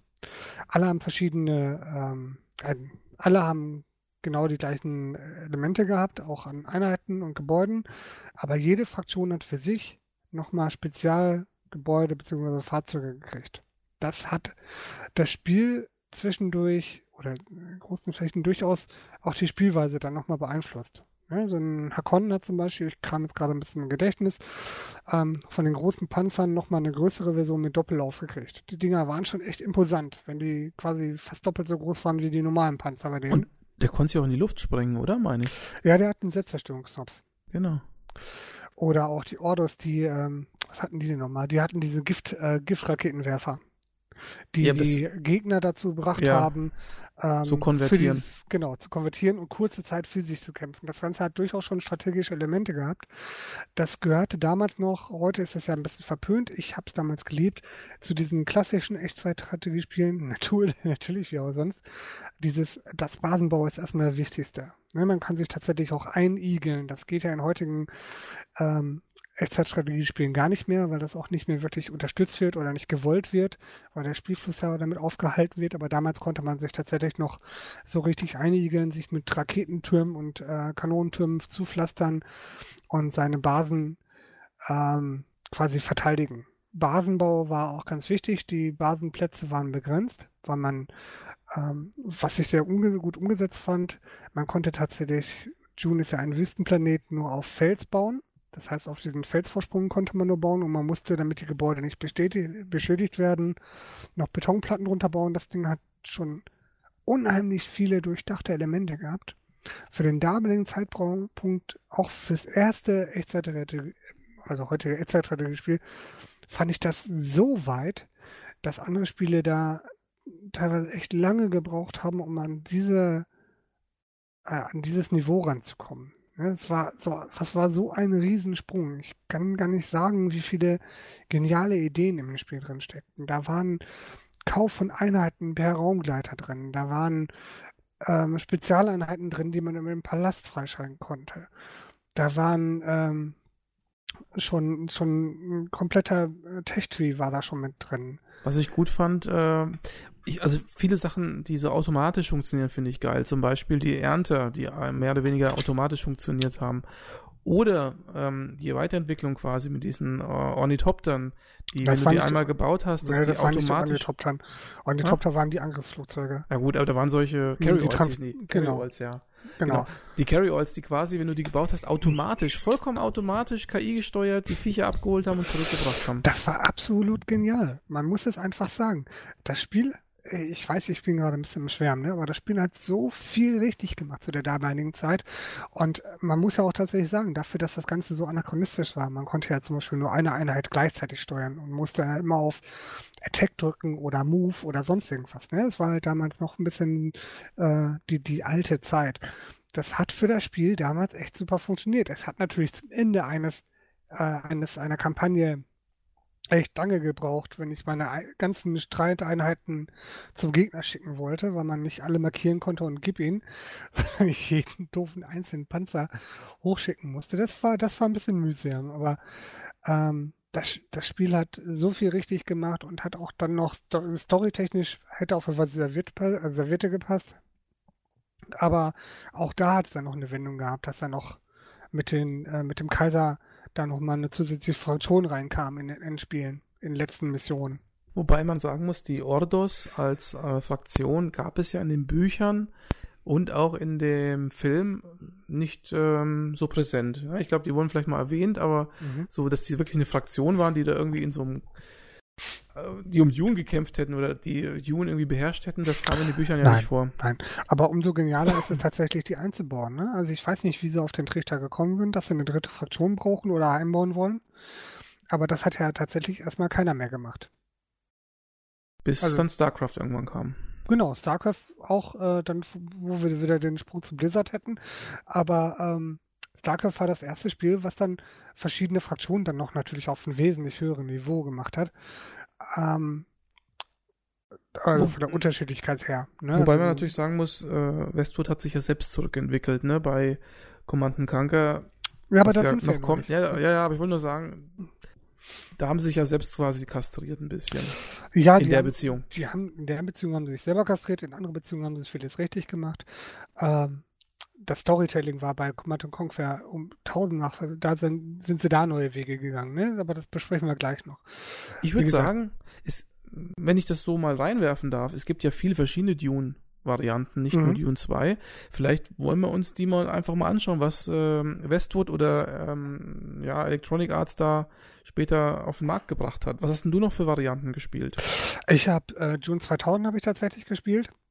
Das hat für mich die Faszination von damals allerdings nicht wieder aufleben lassen. Es, Im Prinzip ist es ähm, eine Mischung aus Dune 2 und Command Conquer. Ne? Das heißt, wir Mhm. haben das ganze Command Conquer Gerüst genommen, haben neue Grafiken designt, haben das Gameplay von damals ein bisschen aufgemodelt und gesagt, hier, gib ihm. Es hat nicht mehr die Faszination gehabt, muss ich für mich tatsächlich sagen. Ich habe es ähm, damals gekauft, ich habe die Packung sogar noch irgendwo im Keller, ähm, aber es hat mich nicht mehr vom Hocker gerissen wie damals. Vielleicht auch einfach dadurch, dass es alles schon zu ähnlich war. Das mag ich auch gar nicht bestreiten. Also was ich halt an äh, Dune 2000 wirklich toll fand, waren die Videosequenzen. Ähm, du hast schon recht, das eigentliche Spiel war ja im Prinzip Dune 2. Ich denke mal so mit ein paar, ich weiß es auch nicht mehr ganz genau, mit so ein paar Komfortfunktionen aus Command Conquer. Aber ähm, im Prinzip das wesentliche Element dieser Neuauflage waren die Videosequenzen und die waren tatsächlich gar nicht mal schlecht. Ja, Wenn du dann deine Mentats gesehen hast und die ich da rumgeschickt haben und so, fand ich schon cool. Ja, die Videosequenzen waren gut. Das war halt auch wieder, äh, ich fand es ein bisschen zu komödiantisch für, für Union 2. Das war ein bisschen die, die Ära, wo sie mit ähm, Alarmstufe Rot und so rumgespielt haben. Es ist, kommen wir auch noch zu, das ist jetzt nicht so unbedingt mein Fall. Ähm, ich fand es, äh, die haben das Spiel vernachlässigt. Es hat sich nicht gut angefühlt, in vielerlei Hinsicht. Ne? Und es hat auch nicht mehr so funktioniert. Ich denke, das Spiel hätte ein Redesign erwartet oder äh, gebraucht. Es hat jetzt auch nicht überragende Wertungen, es hat aber auch keine vernichtende Wertung, Wertung gekriegt. Ich glaube, irgendwas im, im 70er, 80er Bereich, ne? Ja, so. Ja. Also so Genf hat sogar 87 gegeben, warum auch immer. Ähm, pff, weiß ich nicht. Also ja, war gut, aber es war kein, keine, keine, keine Neuigkeit mehr. Ne? Also wir hätten im Prinzip das Ganze noch mal ein bisschen aufbohren müssen, aber die haben es sich relativ einfach gemacht. Fand ich. Man muss auch dazu sagen, das Spiel ist ja gar nicht von Westwood entwickelt worden. Das wurde von einer Firma namens Intelligent äh, Games oder Software entwickelt. Und übrigens auch, und das ist das nächste in der Riege, der weitere Dune-Nachnachfolger, äh, nämlich Dune, äh, wie hieß das? Emperor irgendwas? Emperor Schlacht um Dune. Schlacht um Dune, Emperor Schlacht um Dune, genau. Also im Prinzip Dune 3. Auch das wurde von Intelligent Games entwickelt. Ähm, allerdings hatte das einen wesentlich größeren Einfluss auf spätere Entwicklungen, weil, und das ist wirklich wichtig auch mal zu sagen, das war das erste 3D-Echtzeitstrategiespiel aus, äh, ja, ich will jetzt nicht sagen aus dem Hause Westwood, aber zumindest in diesem Westwood-Konglomerat. Ich würde sagen, es war quasi der, der Pilotprojekt für Command Conquer Generates. Mhm. Aus der äh, 3D-Engine äh, wurde später diese Sage-Engine und ja, die wurde dann in Generäle verwendet. Und ähm, ich weiß nicht, Kai, hast du dieses Emperor gespielt? Nicht wirklich. Also nein, ich wollte mir äh, tatsächlich wollte ich mir noch mal so eine Enttäuschung vermeiden. Ähm, wer hat's denn abgeschnitten? Ähm, also ich habe es damals gleich gekauft und noch gleich gespielt und ich habe sogar einen Test verfasst auf levelattack.de Fällt mir jetzt gerade mal so ganz spontan ein. ähm, dieses Spiel hat mich aber in, gewissen, äh, in gewisser Hinsicht enttäuscht. Es war natürlich ein Spiel mit, wie gesagt, einer echten 3D-Engine, aber diese 3D-Engine, die hat auf mich einen etwas unausgegorenen Eindruck gemacht oder anders ausgedrückt. Ähm, sie war vielleicht ein bisschen zu früh in ihrer Zeit. Denn ähm, die ganzen Einheiten und so, die man da in dem Spiel hatte, die waren halt alle noch so ein bisschen untexturiert. Äh, weißt du noch, wie diese ersten äh, 3D-Echtzeitstrategie-Spiele waren? Mit, äh, die waren da alles so grobe Polygone, wenig Texturen. Ja. Ähm, wenn da viele Einheiten auf einmal waren, hast du die kaum auseinanderhalten können. Die ne? Kinderzeit von 3D, gerade im Echtzeitstrategie, war jetzt keine schöne. Ja. Also tatsächlich war das erste schöne Echtzeitstrategiespiel mit, mit 3D-Effekten war tatsächlich Generates, wo man tatsächlich auch den Quad dabei zusehen konnte, wie er beim groben Rasen Staub aufwedelt hat und so. Das war schon cool. Ich möchte mal ganz kurz erwähnen, was ich damals für eine Wertung gegeben habe für das Spiel in meinem eigenen Testmagazin. 78 Prozent. Mhm. Und äh, ich habe geschrieben, bestätigt sich wieder mal meine Meinung über 3D-Grafik und Echtzeitstrategiespiele. Beides passt einfach nicht zusammen. Tja. Da bist du in guter Gesellschaft mit der PC Games. Es fehlt ein Wiedererkennungswert. Die Einheiten wirken teilweise einfach zu steril. Das, wie gesagt, das wäre wahrscheinlich auch nicht meins gewesen. Ne? Ich habe die 3D-Grafik zu dem Zeitpunkt auch eher gemieden in solchen Sachen. Es gibt Spiele, da hat das schon damals gut funktioniert, also Shooter etc.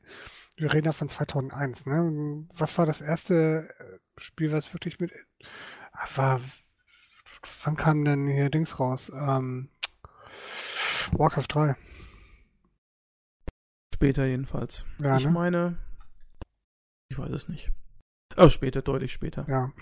Wie gesagt, äh, ich habe es ausgelassen. Ich habe June 2000 gespielt, das hat mir persönlich gereicht. Das war auch noch ein bisschen, äh, das war auch meine, meine zweite Enttäuschung mit Westwood. Ähm, und eine dritte hatte ich dann auch nicht mehr vorgehabt. Ich meine, es war kein schlechtes Spiel, ähm, aber es hat halt nicht mehr so an diese glorreichen Zeiten anknüpfen können. Wobei auch das Spiel wieder sehr schöne Videosequenzen hatte. Ja, wo wir zum ersten. Ne, kommen wir noch nicht. Vergiss es. Sind wir eigentlich mit June 2 jetzt überhaupt fertig? Das nee, weiß ich noch nicht. Ich meine, du hast mich jetzt rüde unterbrochen. Vielleicht wollte ich ja was sagen. Ach, sag doch mal was eigentlich. Hast du mich gerade vorhin rüde unterbrochen? Entschuldigung. ähm, nee, auf jeden Fall. Ja, vier CDs, äh, dünne Anleitung. So war das damals. Ja, so war das später. So damals, war das später, damals, damals und später. Ja, damals war ja noch ein bisschen mehr dabei. Ja, aber damals war 2001, ja jetzt ein Jahr später. Also ich habe bei June 2 tatsächlich noch eine richtig dicke Anleitung dabei gehabt. Das, äh, das glaube ich. Und ein Pappkarton, den hatte ich auch. Ich hatte das Spiel damals übrigens für Amiga gekauft. Für welches System hattest du das? Ich hatte es zuerst für Amiga gekauft und auch durchgespielt. Ich hatte damals, ich war ja totaler Noob. Also bin ich ja heute auch noch, aber damals war ich richtiger Noob. Ähm, um mal so eine, so eine Side-Story du brauchtest damals ja so eine Safe-Disk, die du dir herstellen musstest mit diesen Boot-Disketten, damit du überhaupt irgendwie abspeichern konntest. Und ich hab's ums Verrecken erst nicht hingekriegt, mir so eine doofe Safe-Disk zu bauen, weil das Ding andauernd weggeschmiert ist dabei. Ähm, mir diese komische Safe-Disk-Speicherstanddiskette nicht gebaut hat und man ohne diese Speicherstanddiskette aber das Spiel auch gar nicht starten konnte, wenn man gewollt hätte. Und dann habe ich irgendwie 20.000 Versuche gebraucht und habe dann irgendwann aus Verzweiflung sogar irgendwo bei der PC Games angerufen oder bei der Amiga Games, ich weiß nicht mehr genau. Und die haben gesagt, ja, müssen sie einfach booten. Ich so, hä, wie booten? Was booten? Was willst du von mir? Naja, ich habe es irgendwie hingekriegt. Und mittlerweile auch ein bisschen dazugelernt. mittlerweile weißt du, wie den Amiga, Amiga zu bedienen hast. Ich weiß mittlerweile, was booten heißt. Übrigens habe ich mal, während du hier ausgeführt hast, deine interessante Geschichte, habe ich mal geguckt. Ich habe auch Dune 2000 getestet. Was meinst du, was ich Dune 2000 für eine Wertung aufgedrückt habe? Knapp 70. Nein, 80 Prozent. Weil es für mich eines der atmosphärischsten Echtstrategiespiele der damaligen Zeit war. Ja, du hast das falsche Spiel gespielt. Nee. Doch.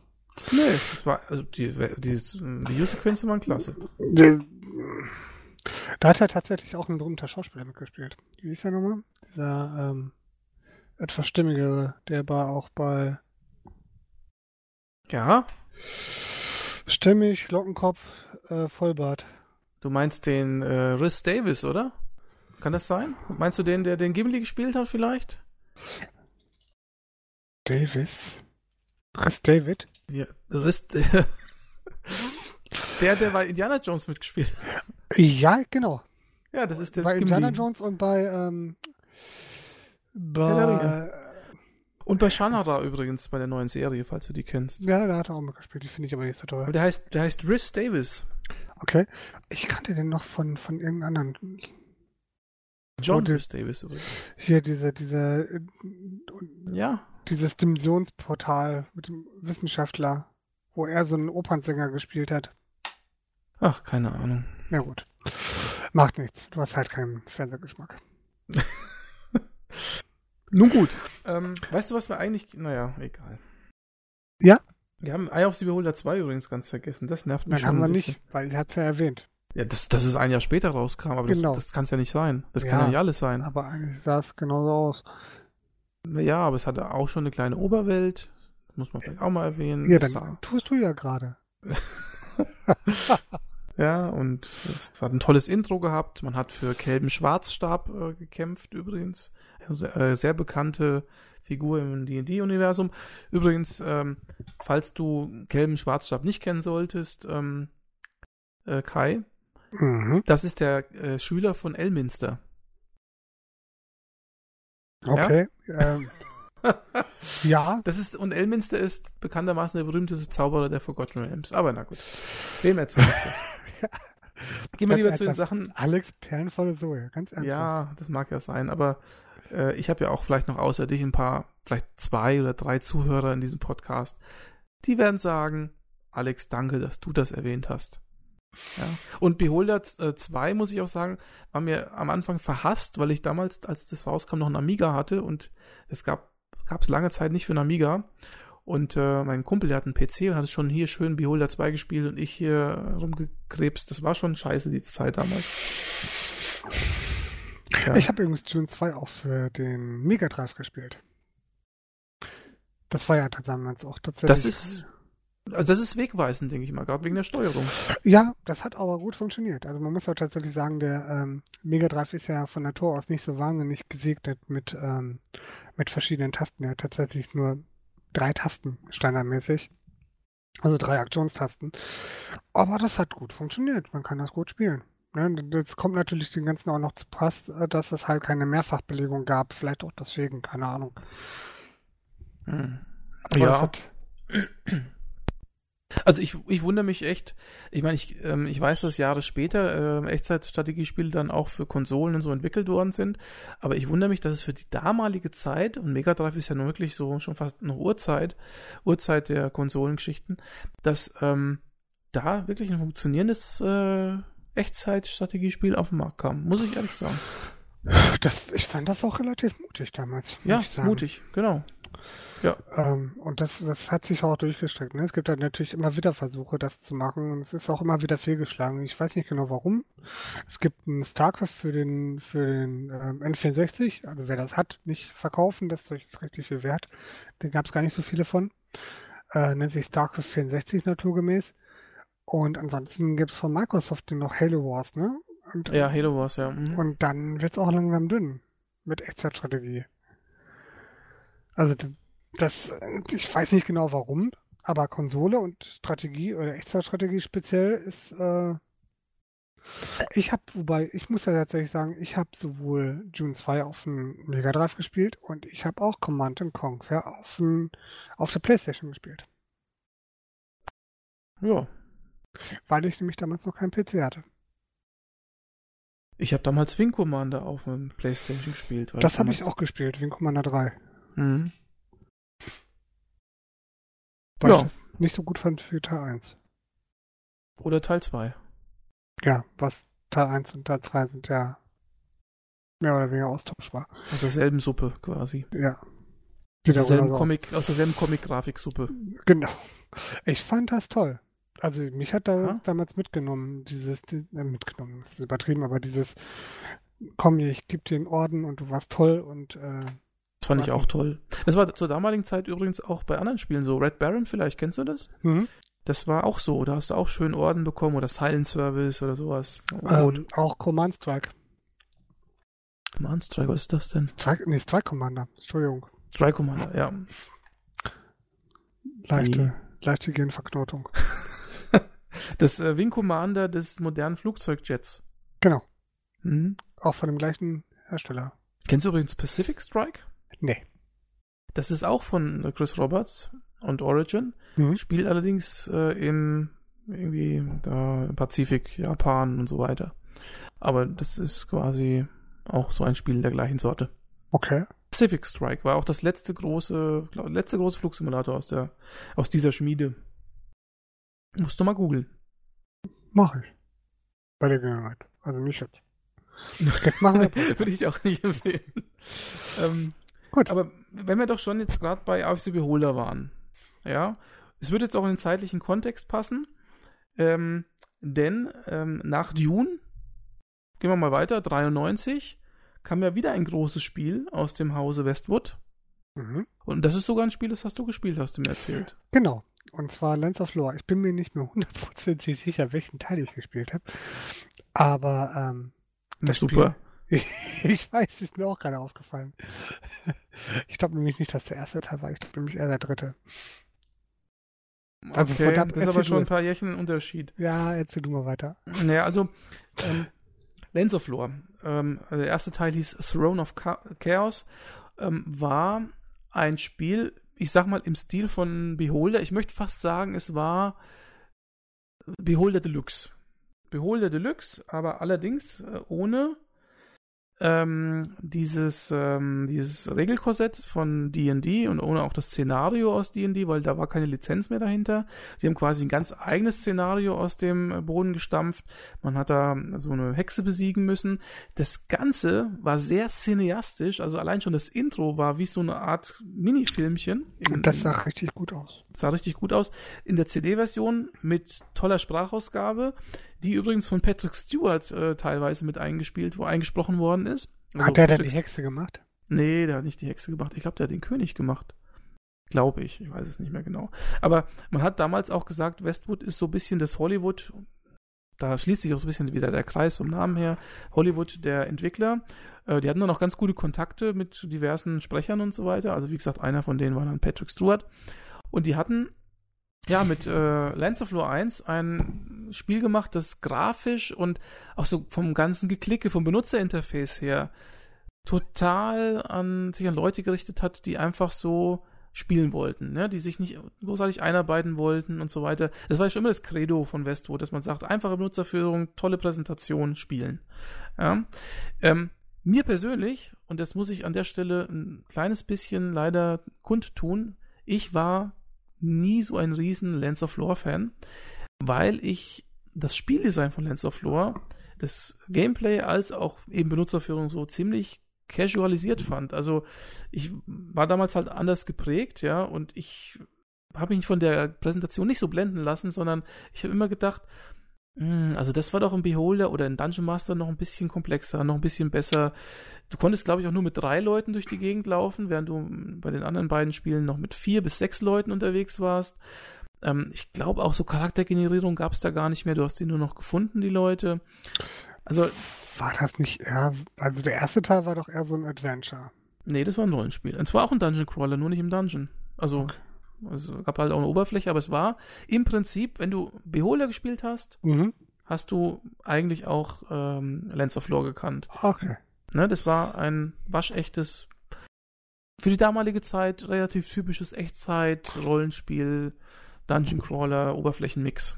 Aber es hat ja durchweg gute Wertungen gekriegt. Durchaus, will ich auch nicht. Ich, ich rede jetzt auch nur von meinem persönlichen Geschmack. Mhm. Also Lens of Lore war schon ein ziemlicher Kassenschlager, hat auch den Ruhm von Westwood wirklich gemehrt und es gab nicht umsonst noch zwei weitere Nachfolger, muss man auch dazu sagen. Ja, also ist so. Also Lens of Lore war schon ein gutes Spiel, aber es war für mich einfach zu casualisiert. Es war einfach nicht mehr dieses Hardcore, also, also Lens of Lore war auf jeden Fall nicht zum Beispiel auf der gleichen Ebene wie ähm, jetzt, was du vorhin schon sagtest, Legend of Grimrock zu sehen. Das sind ganz andere Welten. Das mhm. eine ist mehr so storytechnisch bisschen mehr stärker, das andere ist halt ein Rätselspiel, Kampfspiel. Bei Lens of Lore war alles so ein bisschen zurückgefahren. Dafür sah es halt blendend aus, hat eine, hat eine relativ tolle Story gehabt für ein Echtzeit-Rollenspiel, muss man auch dazu sagen. War ja für damalige Teile auch nicht unbedingt normal. Aber ja, das ist halt Geschmackssache. Das hat aber viele Leute, vielen Leuten gefallen, das ist richtig. Das kam auch tatsächlich auf acht Disketten. Ja, ich weiß jetzt gar nicht, ob die Sprachausgabe auch in der Diskettenversion damit ja, es gab war. auch eine CD-Version. Hm. Der nächste Teil hat tatsächlich schon vier CDs gehabt. War schon echt übles. Mein Gott. Ja, gut. Dann gehen wir doch mal in den Lens of Lore Spielen kurz weiter. Hast du mhm. eines, du hast gesagt, du hast eines der gespielt. Weißt genau. du mittlerweile welches? Ich habe den zweiten Teil tatsächlich gespielt. Götterdämmerung? Genau, Götterdämmerung. Der ist tatsächlich auf vier CDs. Das war auch tatsächlich eins, äh, ich habe ja im, im Juni, Juli habe ich äh, meinen mein Rechner damals gekauft, meinen ersten PC und das war dann eins der ersteren Spiele, weil ich mir dann tatsächlich für den PC gekauft habe. Ich habe das nicht gerne gespielt, weil ähm, A, das halt auch schon echte 3D-Grafik gehabt. Das heißt, mein Rechner war natürlich schon, ähm, es sah nicht so gut aus, wie es überall wie es natürlich auch beworben wurde, weil das Ding halt auch schon hinterher durch einen Patch 3D-Beschleunigergraden unterstützt hat. Und damals, anno 97, war das mit Internet und 3D-Beschleunigung und Co.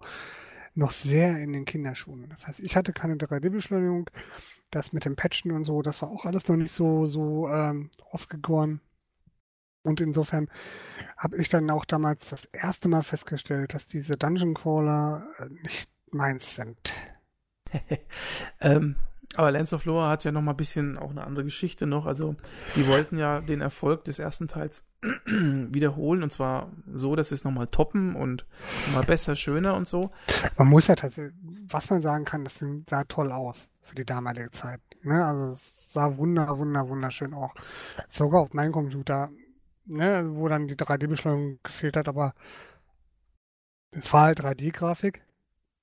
Es war wirklich hübsch. Es hat geruckelt wie Sau. Aber es war hübsch. Also, woran ich mich, wenn ich jetzt so aus dem Stegreif äh, mich erinnern würde, tue ich jetzt auch gerade, ähm, an zwei Sachen erinnere ich mich. Zum einen, dass Lens of Lore 2 unheimlich gehypt worden ist über viele Monate hinweg, mhm. sich unheimlich verspätet hat. Die haben ewig lang entwickelt und haben immer wieder verschoben. Das war eines der Sachen, die habe ich mir gemerkt.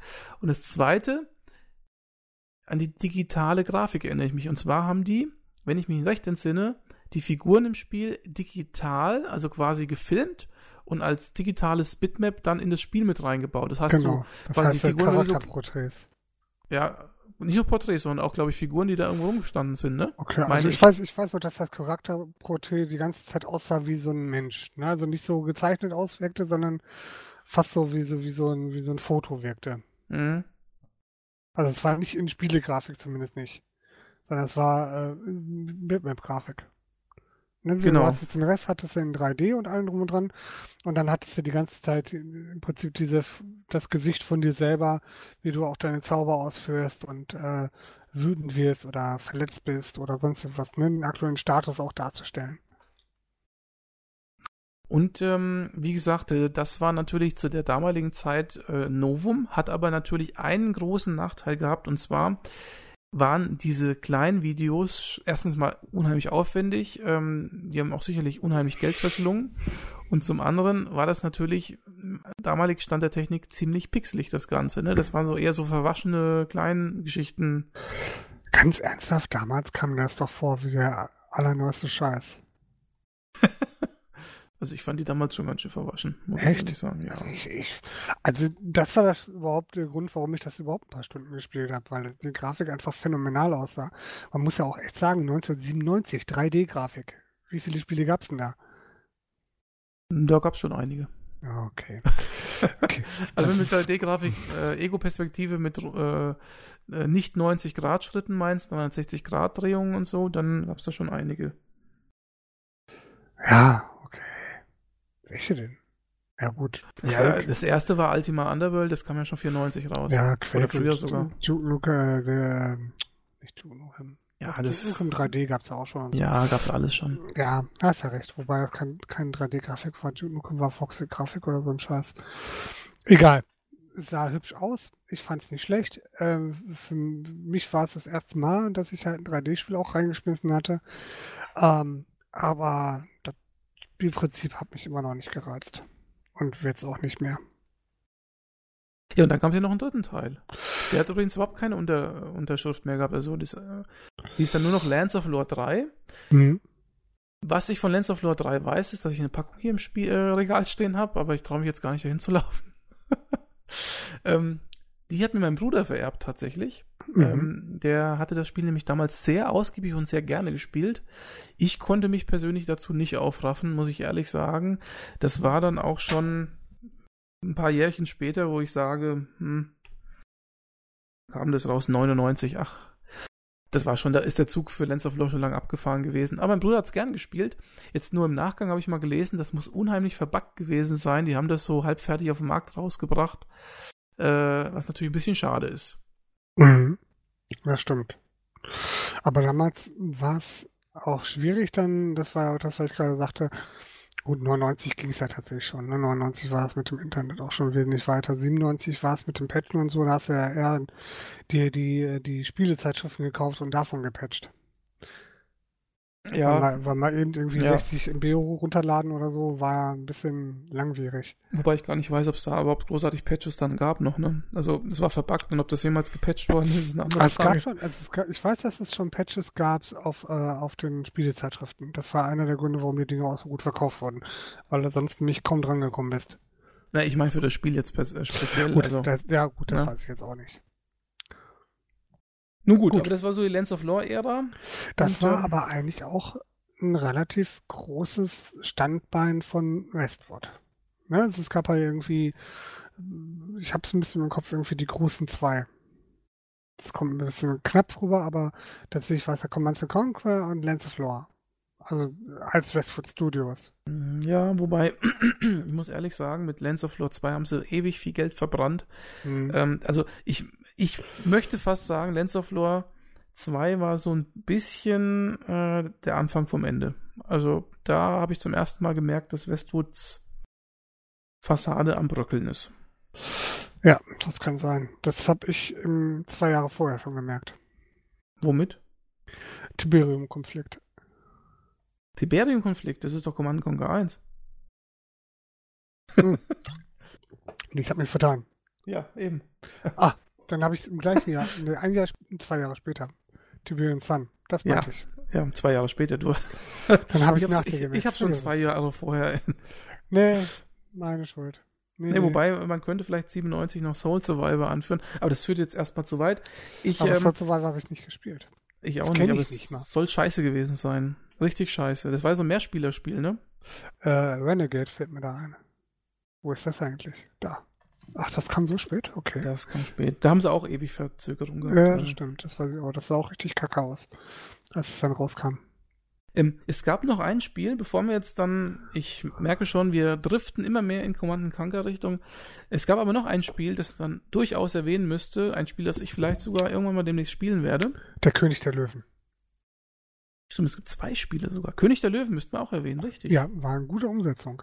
Aber ähm, war Disney Auftragsarbeit. Ne? Ähnlich wie Aladdin und so auf dem Super Nintendo war ein gutes Spiel. Ich habe es mal gespielt, äh, flüssig, gut animiert, gute Arbeit. Ich glaube sogar, dass einer der beiden Gründer gesagt hat, dass äh, König der Löwen eines der drei Spiele ist, auf die sie besonders stolz sind. Meine ich. Also für 16-Bit war es echt gut rausgeholt. Stimmt schon. Aber das wollte ich gar nicht sagen. Ich wollte ein ganz anderes Spiel nennen. Monopoly. Wobei ich mich tatsächlich frage, warum die das gemacht haben für Hasbro Entertainment. Das weiß ich bis heute nicht. Es hat viel Geld gebracht, habe ich gelesen. Okay. Ja, Unheimlich viel Kohle. Ja, dann wäre es ein Grund. ja. Geld ist immer ein guter Grund. Ähm, aber ich wollte auch was. Nee, wollte ich auch nicht. Ich wollte auf was ganz anderes hinaus. Ähm, ich bin ein großer Fan von Blade Runner. Ah. Ähm, sowohl vom Film als auch vom Buch. Und wobei das Buch heißt ja Träumen Androiden von elektronischen Schafen. Ja. Ja, das muss man dazu sagen. Das ist auch die Vorlage zu Blade Runner. Aber auf jeden Fall, egal wie, ähm, Westwood hat sich dazu ähm, überwunden, ein Spiel zu machen, das nannte sich Blade Runner, spielt aber nicht, man spielt nicht den Deckard aus dem Film, sondern oder aus dem Buch, sondern man spielt eine andere Figur, spielt aber ungefähr parallel zur Haupthandlung und ist ein Echtzeit-Adventure. Sowas habe ich ja vorher noch nie gehört. Und dummerweise muss ich auch leider äh, zugeben, dass ich das Spiel nie gespielt habe, was ich heute ehrlich gesagt bedauere. Was auch interessant ist, ich habe letztens ein Let's Play gesehen und das Spiel ist wohl heutzutage noch recht gut spielbar. Man sieht es auch grafisch, ist es gar nicht mal so schlecht gealtert. Ist halt Pixel-Grafik, ne? Die altern nicht so. Ja, es ist halt auch diese, es ist eigentlich so eine ähnliche Technik wie in Lens of Lore, so mit, ähm, mit Videosequenzen oder ich würde sagen, da ist schon Motion Capturing verwendet worden. Bin mir jetzt nicht ganz sicher, aber auf jeden Fall mit so Videosequenzen und ähnlichem ähm, was da mm, ja auch revolutionär eigentlich mit reingenommen äh, worden ist. Es hat auf jeden Fall die Atmosphäre des Films gut rübergebracht. Ich habe es ein paar Mal gesehen, ich habe es jetzt nie wirklich gespielt. Hast auch nicht gespielt? Schade. Nee, leider nicht. Aber ich habe es ein, paar Mal, ich ein paar Mal gesehen. Ähm, die Atmosphäre des Spiels kam gut rüber. Viel mehr kann ich dazu leider auch nicht sagen. Aber ja, es waren äh, gerenderte Formation-Video Zwischensequenzen. Aber ansonsten kann ich ja auch nicht viel sagen. Mhm. Außer, dass es die gleiche Technik benutzt hat wie Command Conquer Tiberian Sun. Damals wieder. Da schließt sich der Kreis. Mhm. Ähm, aber ich, weißt du, ob sich das Spiel gut verkauft hat? Ich glaube es fast nicht, oder? Ich, wenn ich raten müsste, würde ich sagen, nein. Das ist doch wieder so ein Liebhaberprojekt, oder? Ja, das sehe ich auch so. Okay. Ach ähm, doch, über eine Million Mal. Tatsächlich. Das ist schon viel. Für 97? Ja. Hätte ich jetzt nicht gedacht. Ja, ist doch in Ordnung. Also, das wäre ein Spiel, was ich tatsächlich. Das ist ein Spiel, das ich tatsächlich mal gerne nachspielen würde. Muss ich wirklich sagen. Ähm, und wie gesagt, ich bedauere das, dass ich das damals nie getan habe. Es ist äh, eigentlich eine, eine Lücke in meiner Vita, in meiner Spiele-Vita, die mit nichts zu entschuldigen ist. Das stimmt. Ist so. Ja, gebe ich dir vollkommen recht. Noch ein anderes Spiel, bevor wir auf Command Kanka kommen, und zwar. warum lachst du jetzt? Nein, alles gut. Ich lach gar nicht. Doch, du hast gerade gelacht, ich hab's genau gehört. äh, ist, ist wichtig für mich zumindest. Ich weiß nicht, ob du das kennst. Es äh, gab, es begab sich zu einer Zeit, ich weiß gar nicht, wann das Spiel rauskommt, muss ich gerade mal nachschauen. Es begab sich zu einer Zeit, als äh, alle Welt im äh, Diablo-Fieber war, dass auch Westwood dachte, man müsste doch mal, ja? Nox. Mensch, man müsste doch mal ein Diablo-ähnliches Spiel rausbringen. Und wenn Viel ich mich, zu spät. Ja, zu spät. Und wenn ich mich an meine, an das, die erste Erinnerung an Nox, wie du schon richtig sagst, äh, habe, ist die Werbung zu dem Spiel. Der Werbeslogan heißt nämlich, jetzt pass auf, den habe ich mir gemerkt bis heute, sei mies, sei fies, Spiel Nox. Ist das nicht griffig? Mhm. Sei mies, sei fies, Spiel Nox. Okay. Ähm, was ich aus dem Spiel in Erinnerung habe, ist, es war. Wie okay? Es ist alles, was du dazu sagen hast. Was ich aus dem Spiel in Erinnerung habe, war, es ist hässlicher als Diablo 2, es kam später als Diablo 2. Es war einfach schlechter als Diablo 2. Aber jetzt ist es natürlich auch fies, weil zu dem Zeitpunkt gegen Diablo 2 kann. Nö. Die Grafik sieht aus wie ein Diablo 1. Also die Grafik ähm, hat schon mal ein Alleinstellungsmerkmal gehabt und zwar war das eine Technologie, die da verwendet worden ist, mit der man ähm, so Sichtverhältnisse hergestellt hat. Man hat nämlich nur die Sachen gesehen, die die Figur tatsächlich auch sehen kann von ihrem Standpunkt aus. Alles macht's, andere wurde ausgeschwärzt. Das macht's nicht hübscher. Nee, aber es war interessant, weil sowas hatte ich in keinem Spiel vorher äh, gesehen gehabt. Also die haben schon auch was eigenes reingebracht. Außerdem war Nox eigentlich weniger Diablo, sondern mehr ja, so Kadaver. Vielleicht kennst du das vom Amiga. Mhm. So ein bisschen auch mit vorgerenderten Grafiken. Also hat mich, es war, es war irgendwie so ein bisschen Kadaver mit bisschen Diablo, bisschen Baldur's Gate. Das war ein komischer Mix, aber es war mit Sicherheit kein reines, ähm, kein reiner Diablo-Klon. Das war schon was eigenes. Und hatte wohlgemerkt einen Mehrspieler-Modus, äh, so eine Art Deathmatch-Modus, ähm, den ich mit meiner damaligen Freundin tatsächlich auch gespielt habe. Ich, ich kann mich nur wiederholen. Also wir reden vom was war das? Ähm, 2010, ne? 2000. Nicht 2010. 2000, 2000. Da war, ähm, da kam das Add-on von raus für Diablo 2. Das Ding ist so, ich, ich weiß nicht, wie man auf die Idee kommt, gegen ein Diablo zu versuchen, irgendwas rauszubringen. Nachdem klar war, das Ding rockt die Hütte. 2000 äh, haben ganz viele Diablo-Klons raus. Also das ist nicht das einzige Spiel. Äh, Darkstone, Darkstone zum Beispiel war ein recht guter Diablo-Klon. Okay, das kenne ich nicht mal. Ich würde noch Sacred kennen, aber das kann ich später. Es versucht die Lücke zu füllen. Sacred, wie kam, wann kam das eigentlich raus? So viel später kam es auch nicht. Ja. Da wird jetzt wieder äh, geblasen, ne? Ins Mikrofon. Der ahnungslose Blaser. Oh, ja, schön. Aber ich, ich sag's nochmal, ich wiederhole es nochmal, ähm, das Spiel als, äh, als äh, Diablo, rein Diablo-Klon oder so zu reduzieren, ist falsch. Es war schon ein bisschen was eigenes. So, das sage ich jetzt mal dazu. Das macht's nicht hübscher. Ich habe übrigens auch dieses Spiel getestet und habe damals satte 77% gegeben. Das macht nicht besser als Diablo. Nein, habe ich auch nicht gesagt, dass es besser ist. Ja, aber man muss ja auch tatsächlich sagen, die Leute, die in dem Moment Diablo gespielt haben, und man muss ja auch sagen, da kam das Addon raus, das war eine grenzdebile Entscheidung, in dem Jahr das Spiel rauszubringen, mit der Grafik. Das sieht echt nicht gut aus. Okay, also äh, in, in deiner Welt ist es quasi so, man darf keine Konkurrenzprodukte rausbringen, wenn ein Platzhirsch äh, irgendwo sich Naja, nachdem hat. man gesehen hat, dass Diablo 2 sich so dermaßen durch die Decke ging und dann das Addon rauskommt, dagegen was zu platzieren. War natürlich blöd, ne? Das wäre genauso wie wenn ein Spiel wie Command Conquer alles wegputzt und dann bringt eine andere Firma plötzlich sowas wie Warcraft 2 raus. Das Warcraft 1, Warcraft 1 erstmal. Oder nee, Warcraft, Warcraft 1 war ein, nach Dune 2. Ja, genau. Genau. Das war also Dune 2 Konkurrent. Aber es ist mhm. doch verrückt, wenn ein Spiel wie Warcraft 2 sich gegen, versucht, gegen Command Conquer zu etablieren. Und es auch noch schafft. Ja, es ist Blizzard. Die können ja, das. Genau. Westwood kann es nicht. Dein Lieblingsfirma schafft es nicht. Also, hinterher ging es ja eher Richtung Blizzard. Ähm. Ich wollte mal du sagen, du widersprichst dich zum Nein. Teil ja selbst. Ja, ne? du hast ja recht, ne? Aber ich hab's herausgearbeitet. Du, du, hast ja recht, aber ich muss tatsächlich sagen, Nox sieht nicht gut aus. Es, ähm, das mit der Sichtlinie finde ich jetzt kein richtig cooles Feature, zumal die Sichtlinie teilweise auch recht. Äh, ich finde das in der, in der, in der ISO-Perspektive relativ schwer, so eine Sichtlinie so krass auszuführen. Ne? Das macht bei manchen Spielen Sinn, so Desperados oder so. Hieß das so, ja, ne? Oder Kommandos, da war das damals ganz sinnvoll. Ähm, aber da war die Sichtlinie auch einfach nur ein Taktikspektrum und keine echte Sichtlinie. Mhm. Das weiß ich nicht, das wirkt.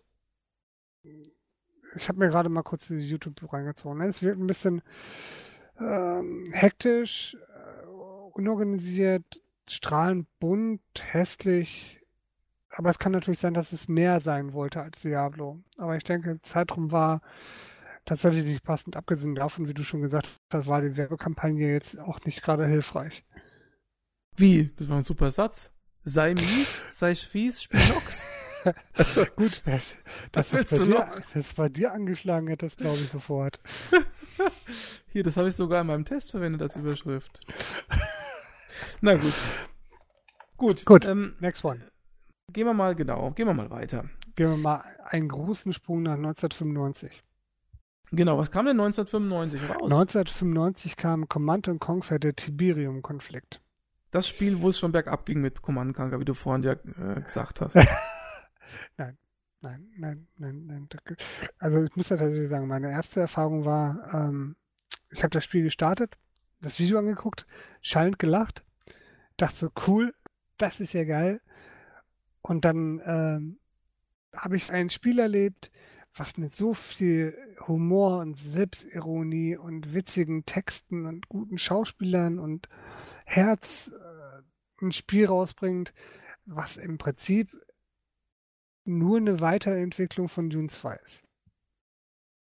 ja, Dune 2 in äh, besser zu steuern, in schöner mit Videosequenzen. Und geiler Ja, aber- Musik. Aber die Videosequenzen waren für mich, es, es, Videosequenzen sind das Prägende für mich, muss ich heute sagen. ne? Also ich kann mich Ja. kaum noch an das Spiel erinnern, aber ich kann mich noch sehr genau an die Videosequenzen erinnern.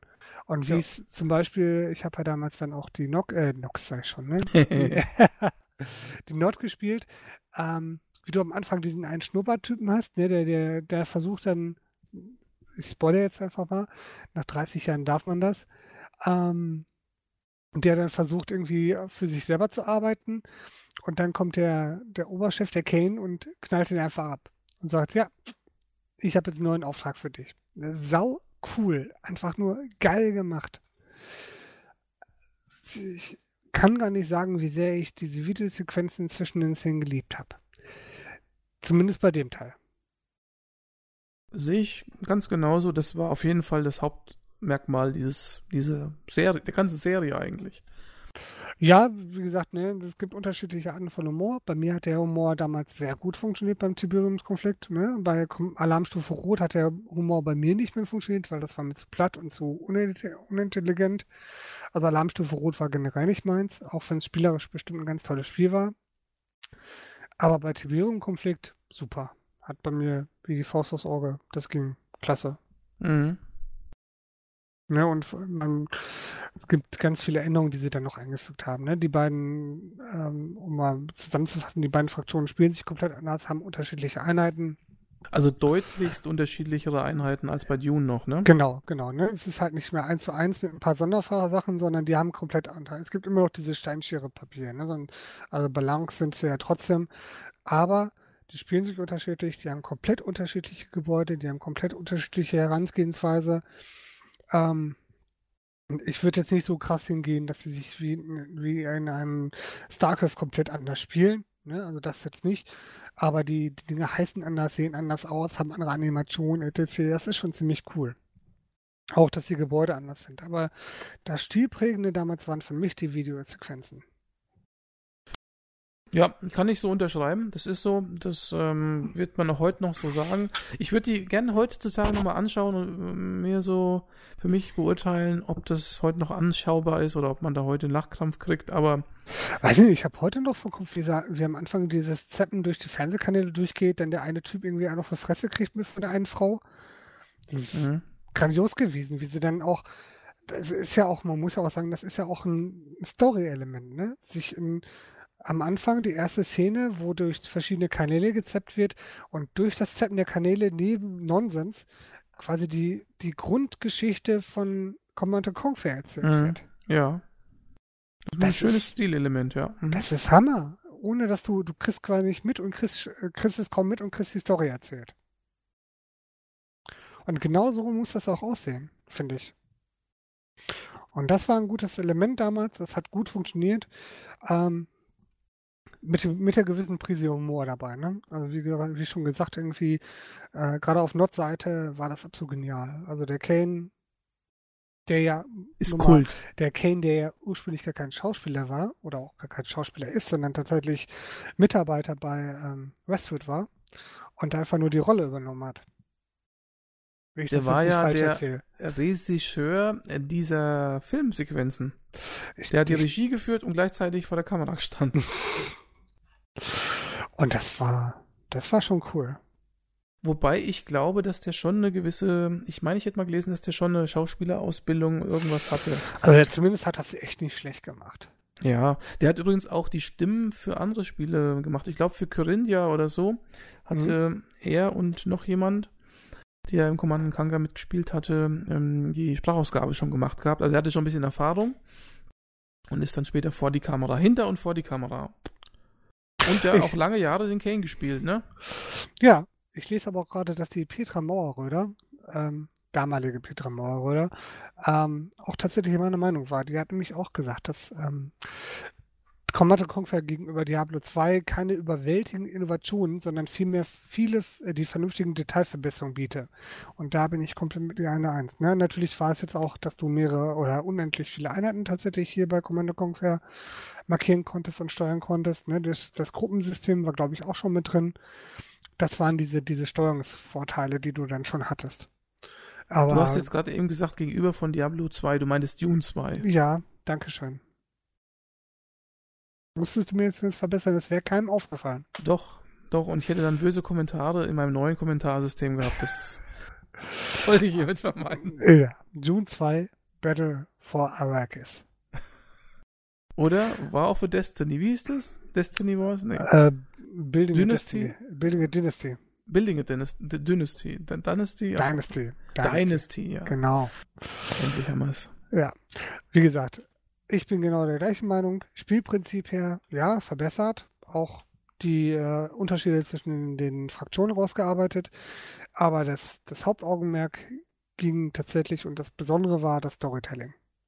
Spiel. möchte ich aber jetzt gerne mal nochmal doch äh, hinzufügen, dass das doch nicht alles war. Also, was Command Conquer auf jeden Fall ähm, als eine der ersten Spiele dieser Art mit reingebracht hat, ist der Multiplayer. Also äh, damals, ähm, muss ich sagen, kannte ich so Echtzeitstrategiespielmäßig kein Spiel, das man so in der Art spielen konnte, zumal man ja hier auch zwei CDs hatte und äh, man mit den zwei CDs jeweils äh, gegeneinander spielen konnte. Warcraft 1.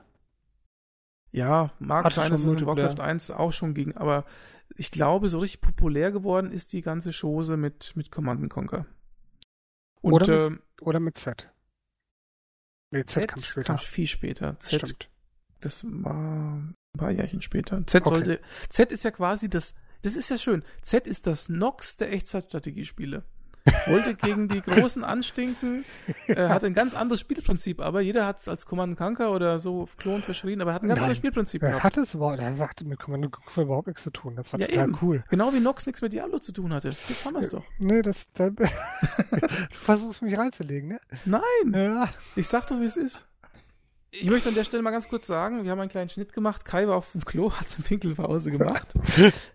Aber ich habe das natürlich genutzt, ne, seine Abwesenheit, und bin mal schnell zu meinem Spieleschrank und habe natürlich Nox mal rausgezogen. und ähm, hier habe ich einen kleinen Zettel drin, da steht geschenkt bekommen von meiner Freundin am 13.03.04. Sogar vermerkt. Also in diesem Spiel, in dieser, in dieser Packung ist ein ganz toller Pappaufsteller, x verschiedene Anleitungen und Nox hatte immerhin auch schon zwei CDs. Vier Jahre nachdem es rausgekommen ist. Wie vier Jahre? Achso, geschenkt bekommen, meinst du? Ja. Ja, wir haben uns da wahrscheinlich getrennt irgendwie. Dann hat sie gesagt, nimm's doch mit. ja, so war das.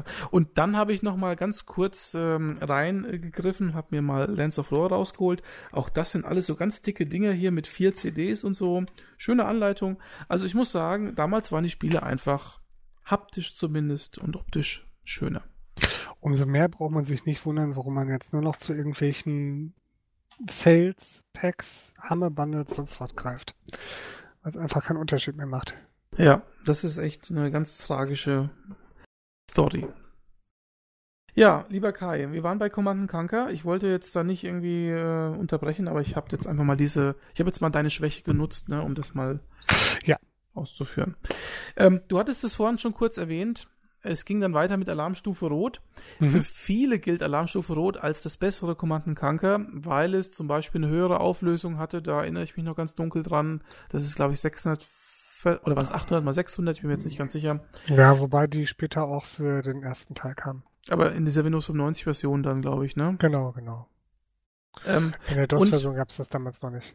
Woran ich mich hauptsächlich bei Alarmstufe Rot erinnere, ist, äh, dass es Command Conquer 2 hieß, meine ich, als es in Deutschland rauskam. Ja. Und ähm, dass man da erstmalig so Einzelmissionen hatte. Also ich kann mich erinnern, dass man mit dieser Tanja oder mit dieser anderen Tante Mhm. unterwegs war und dann irgendwelche Fässer zerschossen hat. Da kann ich mich noch sehr gut dran erinnern.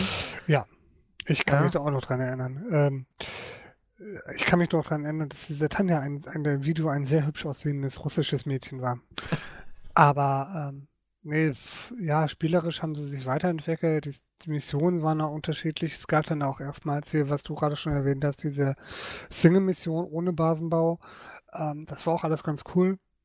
Aber das ganze Universum ist tatsächlich nicht meins. Spielerisch wesentlich besser geworden oder viel weiterentwickelt.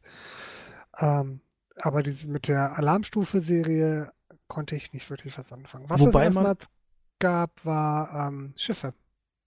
Ah, okay.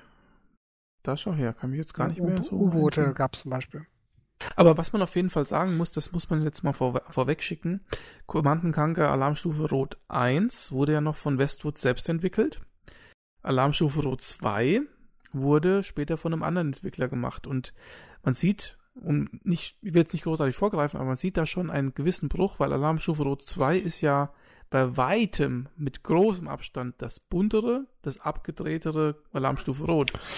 Ja, mit Ja. diesen Riesenkragen und diesem ganzen Käse da. Und Ja, auch die und ganze diese- Grafik ist ja comichaft, ne? Und ja, und mit diesen, mit diesen russischen Mind-Psychotypen da. Und diese, und Jury, diese, Jury hieß der, ne? ja, und diese Raketenpinguine oder was es da alles gab, das war schon, Wie gesagt, der erste Teil ging aber auch schon in die Richtung. Ne? Nicht so extrem, ja, da hast du recht, aber das war halt das Spiel, was sich nicht mal ansatzweise ernst genommen hat. Ne? Das mag man auch mögen, gar keine Frage. Mein Fall war es nicht.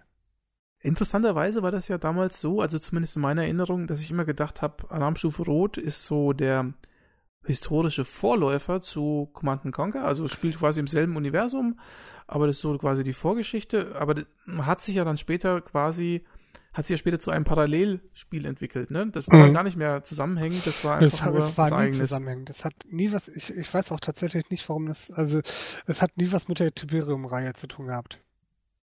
Ähm, ich glaube, da war sich Westwood anfangs selber nicht ganz sicher, wie sie es machen wollen. Weil ja zum Beispiel der Kane-Darsteller auch in Alarmstufe Roten Auftritt hatte, ne? Der war ja auch dort unterwegs. Also ich glaube, die waren sich am Anfang nicht so ganz sicher und haben es dann später erst im Nachhinein äh, auf eine gewisse Schiene gebracht. Ja, genau.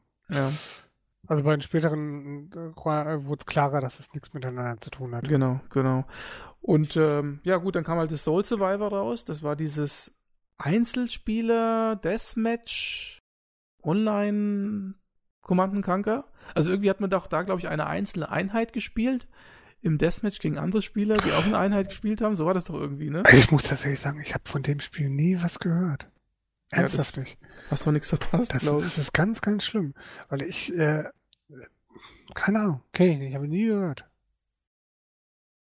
Und Weil dann, jeder Spieler, genau- das klingt ein bisschen dämlich. Also auf einer Echtzeitstrategie, jeder spielt eine Einheit und macht so ein Deathmatch. das ist ein Quatsch, ja. Das hat, das war, glaube ich, auch der größte Flop aller Zeiten. Das kann man als Netzwerktech mal nebenbei bauen, also Netzwerktech-Spiel. Aber das verkauft man noch nicht. Egal. Ja. ja, nee, hast schon recht, aber haben sie jedenfalls gemacht. Das war auch 97. Ich habe dir ja gesagt, 97 war der Abgang von Westwood. Da ging es los.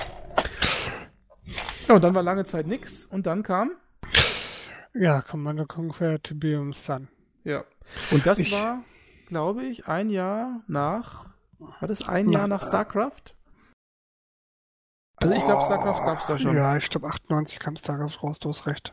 Also, äh, da muss man jetzt natürlich sagen, StarCraft hat natürlich damals alle, das hatten wir in der Blizzard-Folge ja schon besprochen, alle Grenzen äh, gesprengt, die man sich so vorstellen kann in so einem Genre.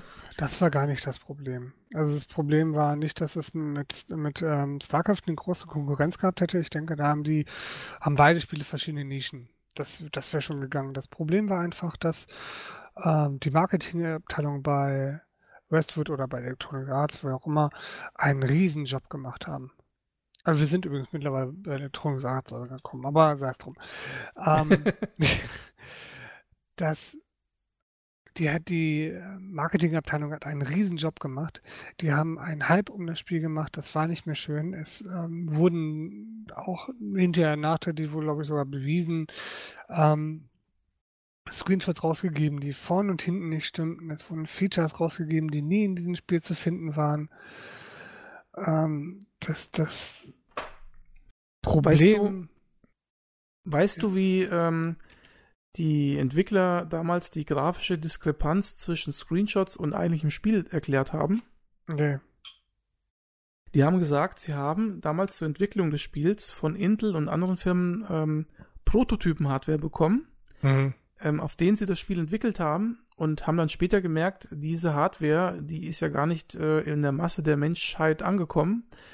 Wurde zum Teil auch gar nicht veröffentlicht, haben sie zumindest behauptet und mussten dann das Spiel quasi wieder für den Massenmarkt downgraden. Ja. Da kämen wohl die das Unterschiede ist, her. Das ist ganz ehrlich, das ist, eine, das ist so eine billige Ausrede. Ähm, okay, also das war natürlich ein Novum. Ne? Dann haben die äh, gierig wie sie waren, haben die eine Preisbindung verlangt von 100, äh, 100 Mark, also 99 Mark damals. Ich habe es mir auch tatsächlich vorbestellt. Ne? Ich, ich, ärgere mich bis heute noch um das Geld. Sogar 129 gekostet? Es war sehr teuer, da hast du schon recht, da erinnere ich mich auch dran. Ich meine auch 120. Ich, äh, ich gucke gerade auf Wikipedia, da steht 99, da habe ich mich jetzt gerade darauf verlassen. Aber ich kenne mich, ich meine auch noch, dass es 120 irgendwas gekostet mhm. hätte. Also es ja. war irgendwie fast ein Drittel über den normalen Standardpreis von, von Spielen. Und dann war es nicht mal gut. Also es war jetzt nicht schlecht, aber der Hype und dem, was da aufgebauscht wurde, das, man muss sich immer auch als Firma bewusst sein, ne? wenn ich mein Geld in Marketing reinstecke, dann kommt irgendwann der Tag, an dem die Leute das Produkt kriegen und denken, ja, nee, da irgendwie passt da was nicht. Und das war bei mir an dem Tag der Fall. Natürlich war das Geld dann schon weg. Ne? Insofern viel Spaß damit, Westwood, aber nee, das, das, das Spiel ist dem Hype kein Stück gerecht geworden. Es gab viele gute Ideen und viele Halbsachen. Es gab auf einmal Ultra-Einheiten. Gut, das hat StarCraft hinterher mit StarCraft 2 teilweise auch schon mal gemacht, dass man Sachen nur einmal bauen darf.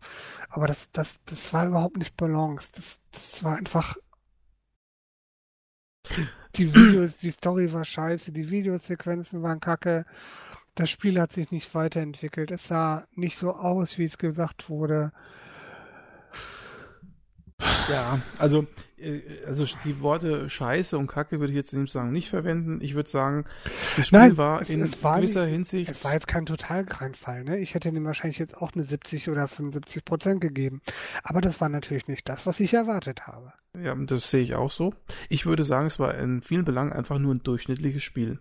Ja. Und im Lichte von StarCraft nochmal abgewertet, deklassiert. Ja, ja, das kann man also sagen. Da, da, waren, da waren zwei, zwei Klassenstufen waren da dazwischen, zwischen den beiden Spielen.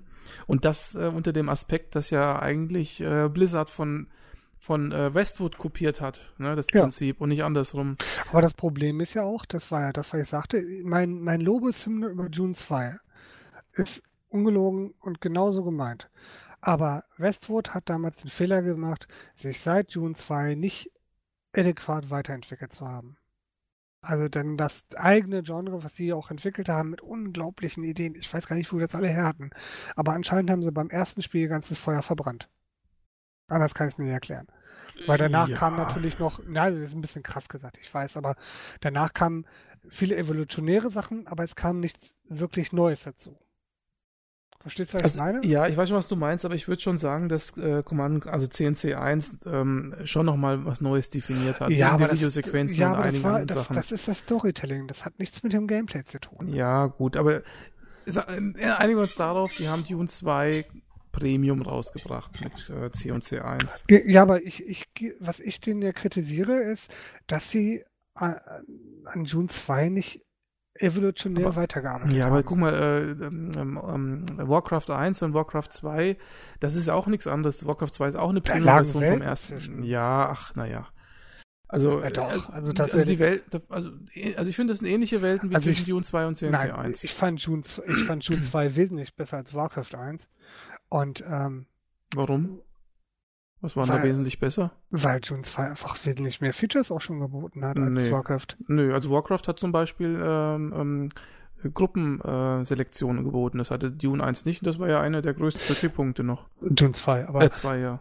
ähm, hat Warcraft 1 das wirklich gehabt? Ich meine, das wäre erst bei Warcraft 2 gekommen mit maximal sechs oder acht Figuren oder was ähnliches. Also äh, ich meine jetzt nicht dieses Kästchen ziehen, aber ich meine, dass man so äh, mehrere ähm, selektieren konnte. Das gab es schon im ähm, ersten äh, Warcraft. Und Okay, das da- gab es halt in Dune 2 da- nicht, ne? da hätte ich jetzt gewettet, dass sie das auch nicht hatten. Aber gut. Ja. Ähm, was sie aber hatten, waren halt, ähm, ich habe es ja alles schon aufgezählt, ne, dass du äh, kaufen beim beim ähm, beim Raumhafen Spezialeinheiten noch und nöcher äh, Fähigkeiten, die du benutzen kannst. Also viele Sachen, die auch in Warcraft 1 noch nicht drin waren, die mit Warcraft 2 dann kamen. Das ist Gut. auch alles, ist auch alles okay, ne? Also wir reden Ja. gar nicht so über Warcraft. Ja. Ich, ich finde es nur schade, dass eine Firma, ich, ich weiß nicht, wer June 2 tatsächlich maßgeblich die Ideen gebracht hat, ne? aber äh, irgendwie ist dann dieser Flow dann nochmal verloren gegangen, nochmal richtig Feuer zu machen. Das ist einfach das, was ich so schade finde. Fakt ist, weißt du, was das eigentliche Problem war, dass Westwood eigentlich kein großes Interesse mehr an der Marke Command Conquer hatte. Die wollten nämlich, und das ist ähm, äh, ein Grundprinzip von Westwood immer gewesen und eigentlich auch ihr Erfolgsrezept, die wollten immer was anderes machen, die wollten nicht immer das Gleiche machen. Und nach, keine Ahnung, zwei und, und Ableger äh, Command Conquer wollten sie halt mal was Neues machen. Und haben ja auch was Neues angefangen. Und Tiberian Sun war ja nicht umsonst äh, so irrsinnig verspätet. Das kam ja äh, keine Ahnung, nach vier Jahren Entwicklungszeit oder so erst auf dem Markt. Da war der Zug ja schon echt lang abgefahren. Die haben einfach nicht mehr so richtig den Fokus auf das Spiel gehabt. Ja, weil, weil ich das auch weiß, hat wohl Command Conquer dann nur noch ähm, andere Studios gebaut und die haben in Vegas, die Studioleitung hat in Vegas ihre eigenen Wunschprojekte umgesetzt. Und zwar Earth and Beyond und Pirates äh, Legion of Black Cat. Können wir vielleicht mal ganz kurz noch eins zurückspringen, weil wir haben jetzt, du hast es vorhin schon kurz erwähnt, äh, die EA-Übernahme gar nicht äh, thematisiert. Das sollten wir schon nochmal machen, ja. Mhm. Ähm, also prinzipiell ist es so, man kann sagen, die Virgin-Ära ging bis ungefähr 98 und dann äh, hatte Virgin finanzielle Probleme und zwar in, der, in dem US-Ableger. Ähm, und äh, diese US-Anteile wurden abgestoßen und ähm, EA hat es dann gekauft für 122 Millionen äh, Dollar, was jetzt heutzutage wie ein Spottpreis sich anhört, aber tatsächlich äh, weit mehr als der Jahresumsatz war, den EA überhaupt ähm, äh, hatte zu dem damaligen Zeitpunkt. Mhm. Man muss aber auch sagen, ähm, dass Westwood, das habe ich nachgelesen, fünf bis sechs Prozent der Marktanteile an dem Computerspielmarkt hatte, was natürlich auch ein schon ziemlich großer Anteil war. Mhm. Ähm, dann hatte man das eben gekauft und hatte aber dann Westwood ziemlich freie Hand gelassen. Man hat gesagt, ihr macht jetzt alles, ihr habt jetzt nur mehr Geld. Und das war natürlich für Westwood scheinbar nicht so einfach. Ähm, Perry und äh, Perry, Sperry und Castle hatten dann noch so irgendwie so fünf Jahresverträge bekommen, aber viele Entwickler sind damals schon abgesprungen. Ähm, weiß nicht, ob du den Battle Realms Entwickler kennst, äh, Ed, wer ist denn der? Del Castillo?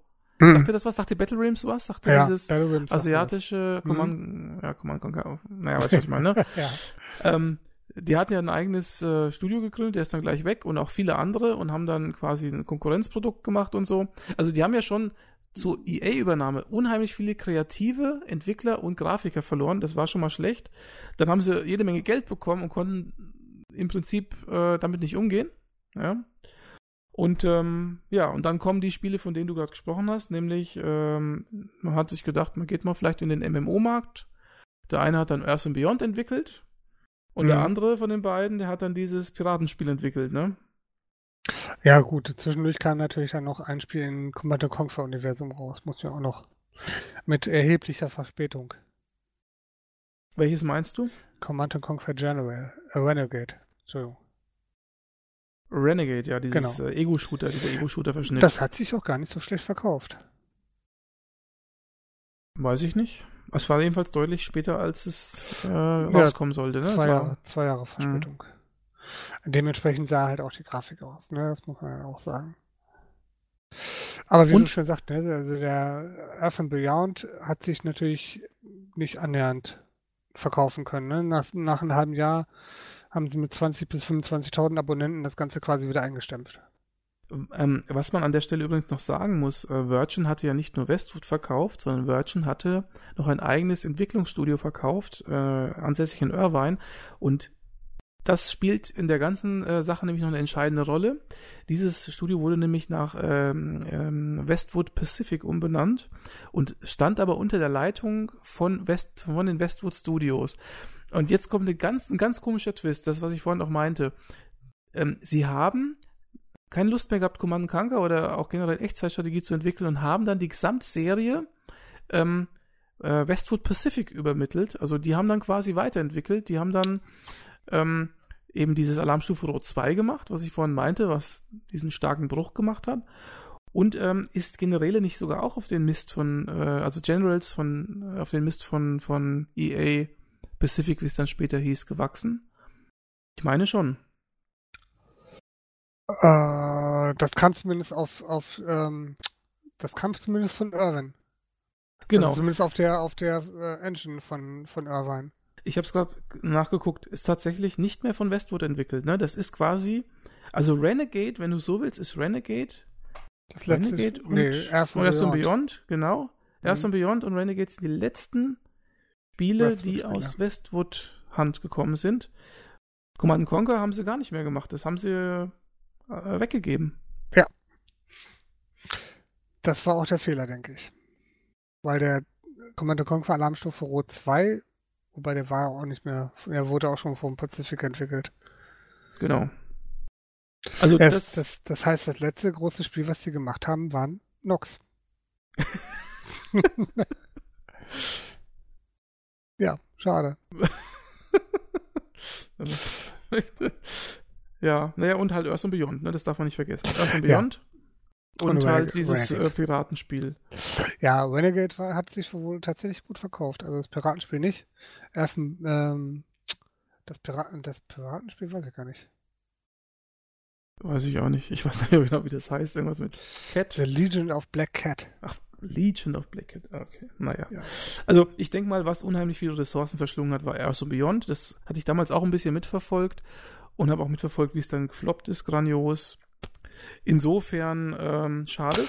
Ja, es sollte schade. ein, ein Konkurrent werden für Ultima Online. Ja, wobei, hat es, es hat natürlich im Weltraum gespielt irgendwie, ne? Man hat so ein, hat man nicht Ja. so ein Raumschiff irgendwie gehabt oder so. Ich habe keine Ahnung von dem Spiel. Ja, aber auf jeden Fall war es, heute habe ich da noch nie mal was von gehört. es war jedenfalls teuer und es war ein Flop und ja. Genau, und damit muss man auch fast sagen, lieber Kai, ist die Westwood-Geschichte zu Ende. Wir könnten natürlich jetzt noch über Command Conquer reden, aber das ist gar nicht Thema Hm. dieser, dieser Sendung. Es gibt ja noch mehr Command Conquer Teile, es gibt eben noch Gener Generals, was ja, das kann man vielleicht noch sagen, weil das war so, ein bisschen zum Ende der Ägide, war ja ein sehr gutes Command Conquer nochmal. Mit das Beste. Mit Also- das Beste. Kai sagt mit das Beste.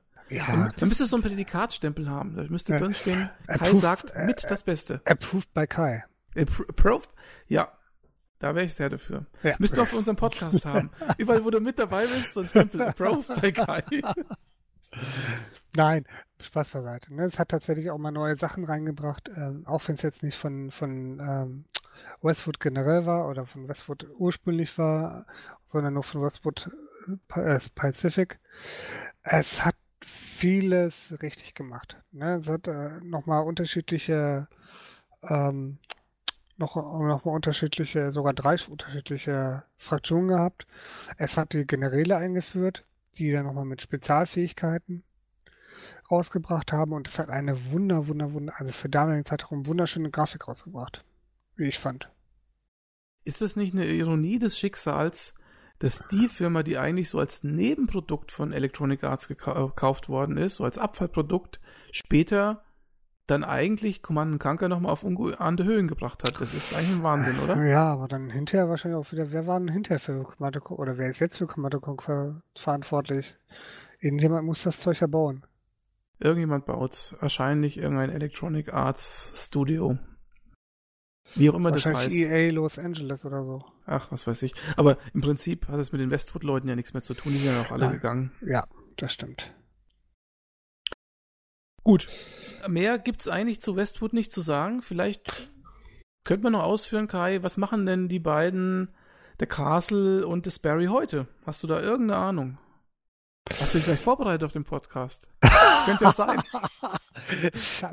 ich hatte mir tatsächlich auch das, was du auch schon gesagt hast, nochmal durchgelesen. Ich hatte ein paar Interviews von denen gesehen, ähm, wo sie halt auch nochmal gesagt haben, irgendwie, äh, dass EA tatsächlich, und da muss man vielleicht auch nochmal in aller Deutlichkeit sagen, nicht Schuld am Untergang von Westwood hat, also laut des Firmengründers, sondern äh, die, die äh, eigene Inkompetenz mit, mit dem Geld und mit Strukturen und mit Projektdetails umzugehen, dafür gesorgt hat, dass die Projekte halt in, ins Unermessliche gingen und einfach nur Geld verbrannt wurde, anstatt irgendwas fertig zu kriegen. Es wurden keine Features mehr gestrichen, sondern einfach alles eingebaut, was irgendwie in den Sinn kam. Und so ähm, konnten die einfach mit diesem Überfluss, so traurig aber war, nicht, nicht umgehen. Und das hat letztendlich dann äh, dafür gesorgt, dass die Firma nicht profitabel ist oder dass Westwood nicht profitabel war und deswegen geschlossen wurde. Aber das letztendlich war, hatten die Leute das wohl in der eigenen Hand. Ja, war aber vielleicht auch von äh, Electronic Arts ein bisschen blauäugig zu sagen, hier habt ihr mal das Füllhorn an Geld und macht mal, was ihr wollt, ne? Ich bezweifle auch, dass sie das heute noch machen. Das glaube ich auch nicht, ja. Ja, das war, damals war halt Westwood, galten halt als die Wunderknaben, ja. Ja, das ist ja auch, da, da kam ja auch meine Bewunderung her. Ne? Die haben Sachen angefasst und die wurden zu Gold. Die haben, äh, Dune 2 ist ein Portfolio an gigantischen Spielideen. Wer auch immer dafür sich verantwortlich gezeigt hat, die alle rauszukramen, oder ob das ein Gemeinschaftsprojekt war, ist mir relativ egal. Hast du eigentlich gesagt, oder hatten wir das schon erwähnt, dass Dune 2 ursprünglich ein Fantasy-Spiel hätte werden sollen? Na, was ich gesagt habe, ist, ähm, und da hast du das vielleicht auch missinterpretiert, dass Dune 2 eigentlich der Lückenfüller war für das von Caro Interactive rausgebrachte Dune 1. Ja, das habe ich schon mitbekommen, aber mhm. eigentlich wollte Westwood ja ein eigenes äh, Echtzeitstrategie rausbringen, Spiel rausbringen, ohne irgendeine Lizenz oder sonst was. Und ähm, wollten eigentlich aus diesem Spiel ein Fantasy-Spiel machen, eigentlich im Prinzip sowas wie Warcraft, ja und ähm, haben dann aber eben die Lizenz bekommen und haben, wurden entweder genötigt oder wollten das auch machen. Ich glaube, einer der beiden äh, war auch ein großer Dune und äh, Frank Herbert, Herbert, Frank Herbert Fan und mhm. hat dann äh, gesagt, oh super, eine Lizenz, Virgin, klasse, machen wir doch Dune draus. Ja, aber es ist auch bezeichnend, dass sie kein weiteres Dune-Spiel mehr gemacht haben. Ne? Also, wie gesagt, die anderen beiden kamen ja von einem anderen Entwickler und die haben ja ähm, mit Command Conquer, übrigens, theoretisch wäre Command Conquer auch ein Fantasy-Spiel geworden, wenn nicht äh, dummerweise Blizzard gleichzeitig auch ein Fantasy-Spiel in der Mache gehabt hätte. Und dann haben die gesagt, naja, wenn wir das jetzt machen, dann sieht's ja so aus, als würden wir Blizzard kopieren. Das können wir nicht machen. Und dann ja. haben sie sich für ein anderes Szenario entschieden. Wobei ich mich immer noch frage, warum Blizzard nie irgendwie Probleme mit, mit äh, den Tolkien, Tolkien oder so, Warhammer oder sonst wie gekriegt haben. Also gerade Warhammer. Ja. Weil das haben die ja so kopiert. Viel mehr kann man ja nicht kopieren. Naja. Tja, keine Ahnung. Vielleicht zahlen sie auch jeden Monat Geld, keine Ahnung. Ja, zurück zu der Ausgangsfrage, äh, die du nicht beantwortet hast. Ich sag mal kurz, was die beiden heutzutage machen. Der äh, Sperry, der ist dabei oder ist immer noch dabei, eine äh, Firma zu leiten, die sich für Mobile Games, ähm, ähm, äh, auf Mobile Games spezialisiert hat, nennt sich Jet That Games. Die gab's mal seit 2008 und gibt's glaube ich immer noch. Und der Castle, der Louis Castle, das äh, wusste ich überhaupt noch nicht, äh, war mal Präsident von Zynga. Okay. Und das ist ja der berühmt-berüchtigte ähm, Browser-Game, Facebook-Spielhersteller, Farmville und der ganze Scheiß. Der war mal Resident von denen. Sogar noch zu der Hochzeit von Zynga 2011. Hätte ich nicht gedacht. Und andere Teile von Westwood, also viele kreative Entwickler und so weiter, haben sich ja dann von Westwood abgewandt und haben eine eigene Firma gegründet. Die kennst du vielleicht, Kai. Nennt sich Petroglyph. Und Petroglyph gibt es schon ziemlich lange. Äh, die haben zum Beispiel Star Wars Empire at War oder ähm, Universe at War gemacht. Und ganz mhm. zuletzt, das äh, kennst du vielleicht auch, habe ich jetzt zuletzt selber erst gespielt, sogar ein Video davon gemacht, und zwar Grey Goo. Ja. Habe ich sogar. Ach, das hast du sogar? Ja, mit irgendeinem Hammer-Bundle. Aber gespielt, ach so, ja, stimmt, es war am letzten oder vorletzten. Hast du Genau. das gespielt auch schon? nee, oder? noch nicht, noch nicht. Ich wollte dich mal fragen. Gut, dann sage ich dir es. Äh, es ist ein ziemlich durchschnittliches Echtzeitstrategiespiel. Okay, ich wollte dich eigentlich fragen, ob du mal mit mir. Also, gut. Ich Ja. habe hab gehört, das soll ganz gut sein. ja, Voll es ist durchschnittlich gut. Story oder Gameplay? Es ist, äh, Gameplay ist Durchschnitt, es ist ganz normaler Standard, außer man spielt die Goose, die Grey Goose, dann ist es ein Mhm. bisschen anders. Story ist nichts Tolles. Also ich, weiß ich nicht, ich, einfach nur Durchschnitt. Gut Okay. bis Durchschnitt. Ich würde sagen so ein 75er. Ja. So, Reicht muss für dich. Muss ja. Dankeschön. Okay, aber Kai, was sagst du? Haben wir noch irgendwas Westwood-mäßiges? Wir haben jetzt ja viel aus dem, also wir haben jetzt, das war jetzt mal eine Ausgabe, da haben wir uns beide relativ vorbereitet, aber auch viel aus dem Nähkästchen gesprochen. Ich finde, Ja. das war eine ziemlich gute Mischung. Ja, und ich denke, dass ähm, klar geworden ist, dass ich von June 2 ganz begeistert war und es ist klar geworden, dass du von, äh, ja, von was auch immer, von was warst du begeistert? Beholder? ja, Beholder und natürlich Nox. Nox, genau. Hast du das Spiel eigentlich mal tatsächlich gespielt? Nox habe ich durchgespielt. Echt? Ja. Sah das wirklich so scheiße aus? Nee, das war damals, sah das super aus. Wie gesagt, diese, diese, diese Echtzeit-Perspektivenwechsel mit Sichtlinie, das war super, das gab's vorher noch nicht. Gab's das denn hinterher dann mal? Ich weiß nicht, ob es Also ich meine, mm, ja, so Perspektivengeschichten gab's ja früher, später dann auch schon. Ah, das gab's doch auch in Ultima und solchen Spielen später mal. Oder früher sogar, ich weiß gar nicht. Dass man, wenn man durch eine Tür geschaut hat, dass man sozusagen nur den, das gesehen hat, was hinter der Tür sich verbirgt und so. Ja, das gab's doch auch in anderen Spielen. Ultima und Ember Star, Ember Moon, Albion. Man darf sich das, man darf sich die letzten Spiele von Westwood tatsächlich nicht angucken, ne? So im Detail. Doch, darf man. Also Echt? Nox auf jeden Fall. Also The Legion of Black Cat ist echt nicht so. Kann das überhaupt raus? Ist das überhaupt veröffentlicht worden? Ahnung, ich guck mir gerade ein YouTube-Video raus. Gab wohl für PS2. Aha. Muss man, glaube ich nicht. Also nicht. Also, Nun gut, ich Gut. nutze jetzt nochmal äh, diesen Abschluss, wie angekündigt, äh, um nochmal auf was anderes aufmerksam zu machen. Ja. Und zwar, lieber Kai, ich weiß nicht, ob du es wusstest. ähm, ich plane eine neue Subserie innerhalb des Spielwiese-Podcasts. Ähm, so ähnlich wie unsere berühmt-berüchtigte epische Strategieserie. Vielleicht erinnerst du dich, die hatten wir Mhm. mal gemacht vor ah, einigen die hat, die hat Spaß gemacht, ja. die war cool. Ähm, und sowas ähnliches plane ich, nur noch ein bisschen epischer, wahrscheinlich über ein Jahr hinweg mit acht bis neun, zehn Folgen für das Thema Computerrollenspiele.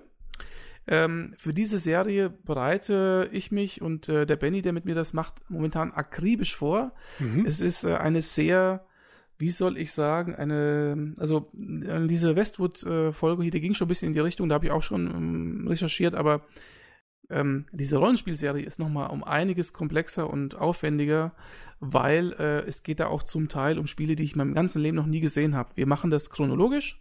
Das heißt, wir beginnen mit äh, den Jahren 79 bis 85, dann 86 bis oder 85 bis 90 und so weiter. Und diese äh, Jahre, gerade am Anfang, die sind selbst für mich, und ich habe ja schon früh angefangen mit Computerrollenspielen, ein Zeitraum, da habe ich einfach keine Ahnung von. Ne? Also wenn einer zu mir sagt Akalabes, ja, gut, weiß ich, Ultima 0, aber mehr, ja, oder Ultima 1, ja, ich glaube nicht, Kai, dass du zum Beispiel mal irgendwie mit Ultima 1 oder so Kontakt hattest. Nein. Oder den Freund besagten Tempel of Abschei äh, oder, oder Rogue, das Original Rogue, ne, mit diesen Ad-Zeichen und so. Kein Arsch kennt es eigentlich, aber ich muss es jetzt recherchieren, oder ich will es ja auch recherchieren. Ich will damit nur sagen, ab der 21. Folge wird es in unregelmäßigen Abständen immer mal wieder eine Rollenspielfolge geben und ähm, ich hoffe, dass das doch viele Leser, äh, viele Leser, viele Hörer ähm, interessiert, weil es ist wirklich sehr viel, äh, mit sehr viel Aufwand verbunden, muss ich an der Stelle echt sagen. Wir werden zwischendurch natürlich immer wieder mal reguläre Folgen machen, der Kai und ich und andere Leute, aber man kann so sagen, jetzt im nächsten Jahr könnt ihr so mit acht bis zehn Folgen Rollenspiel rechnen. Das wollte ich nochmal sagen. Sollen wir noch einen zuletzt gespielt oder ist dafür keine Zeit mehr? Machen wir äh, ein zuletzt gespielt, jeder sagt ein Spiel. Ein Spiel. Ein Spiel. Ja, das fällt mir leicht. Ich habe zuletzt gespielt und das ist relativ ausführlich Bloodborne. Ausführlich gedacht, heißt wie viele Stunden? Äh, mittlerweile 25 Stunden. Also du willst und, jetzt. Und das, obwohl ich gedacht hätte, ich werde dieses Spiel niemals spielen. Aber du willst jetzt sagen, du hast gar nicht dein Zimmer renoviert, sondern tatsächlich Bloodborne gespielt. Ja, das ist ja im Wohnzimmer. Ach, so. geht ja. Nein, das war nicht nur, nicht nur aus der, aus der Bredouille heraus, dass ich im Moment nicht an meinen Computer drankomme, sondern es war tatsächlich auch heraus, weil es gerade im Angebot war. Ich hatte diesen Steam, äh, nee, Amazon äh, Oster Sale für Bloodborne für 26 Euro mitgenommen als, als Retail und bin doch angetan. Ne? Also ich finde die Bosskämpfe immer noch nicht richtig lustig, aber der sonst das Spiel gefällt mir richtig geil. Die Bosskämpfe sind echt fies. Oh. Das Spiel hat einen geilen Artstyle, ne? Eine ja, Atmosphäre nein, und sowas, ne? Ja, es ist, ist, einfach hübsch, ne? Wie ich dann hinterher nach fünf, sechs Messeleien dann irgendwie komplett Blut durchtränkt da stehe mit der Säge, Hacke, Beil in der Hand. Ja. Yeah. Schon geil. Ne, das äh, mal ganz salopp gesagt, ne? Das Spiel ist halt ähm, gut designt, muss man auch sagen. Ich finde das Bossdesign also das, das, generelle Design der Welt besser als in Dark Souls. Ich finde das Boss-Design für mich schlechter als in Dark Souls, weil es einfach mir Tacken zu schnell ist. Ich bin echt am Verzweifeln zwischendurch, weil mir die, die Bosse nicht äh, so strategisch verhalten, wie ich das gerne hätte, sondern viel äh, nicht so ganz reproduzierbar, so von der Bewegungsreihenfolge her. Es hatte dann zwischendurch ein bisschen viel mit Glück zu tun und mit, oh Gott, ich verliere meine restlichen Haare und so. Und ich schmeiße den Controller in den Fernseher. Nein. Aber ich habe den vierten Boss geknackt jetzt und es wird. Da bist du mir echt um genau 24 Stunden voraus. Du hast es auch oder hast es? Ich habe es auch. Ich habe sogar das Add-on. Ich habe mhm. beides auch im okay. Sale gekauft. Ähm, ich habe aber schon dieses, länger, ne? Ja, ich habe es schon vor einem halben Jahr, glaube ich, gekauft. Mhm. Und auch, äh, weil ich eben nie äh, die Muße hatte, es zu spielen, habe ich mir dieses berühmt-berüchtigte Collectors Edition Buch gekauft, das wirklich mhm. geil ist. Also total dick und toll, ähm, wie sagt man hier, ähm, ausstaffiert mit Zeichnungen und alle Informationen und. Aber das kriegst du nicht mehr, ne? Och. Also zumindest nicht bei, bei Online-Händlern. Echt? Ich habe es bei Müller gekauft. Okay, da muss man vielleicht mal beim Mediamarkt oder so gucken. Ähm, das ist ein wirklich tolles Buch. Also das Spiel ist auch bestimmt ganz toll, aber ich kann ehrlich, ich muss ehrlich sagen, ich habe ein Problem damit, das zu spielen. Das du brauchst da Muße für, ne? Wenn du da keinen, ja. wenn du da keine Muße für hast, dann brauchst du es gar nicht erst anfangen, weil das Spiel ist nicht. Ich bin ein ungeduldiger Mensch. Und wenn man den Dreh raus hat, ne, dann, dann geht's eine ganze Weile, bis man dann wieder ungeduldig wird. Und wenn man ungeduldig ist, dann stirbt man halt. Mhm. Das, das, äh, ne, das, das hat tatsächlich, das haben wir auch schon genug Leute gesagt und ich bin da auch ganz der Meinung von unserem lieben Freund Jörg Langer. Ähm, das hat jetzt mit Schwierigkeitsgrad nichts zu tun. Ne? Das Spiel bestraft dich einfach für Ungeduld.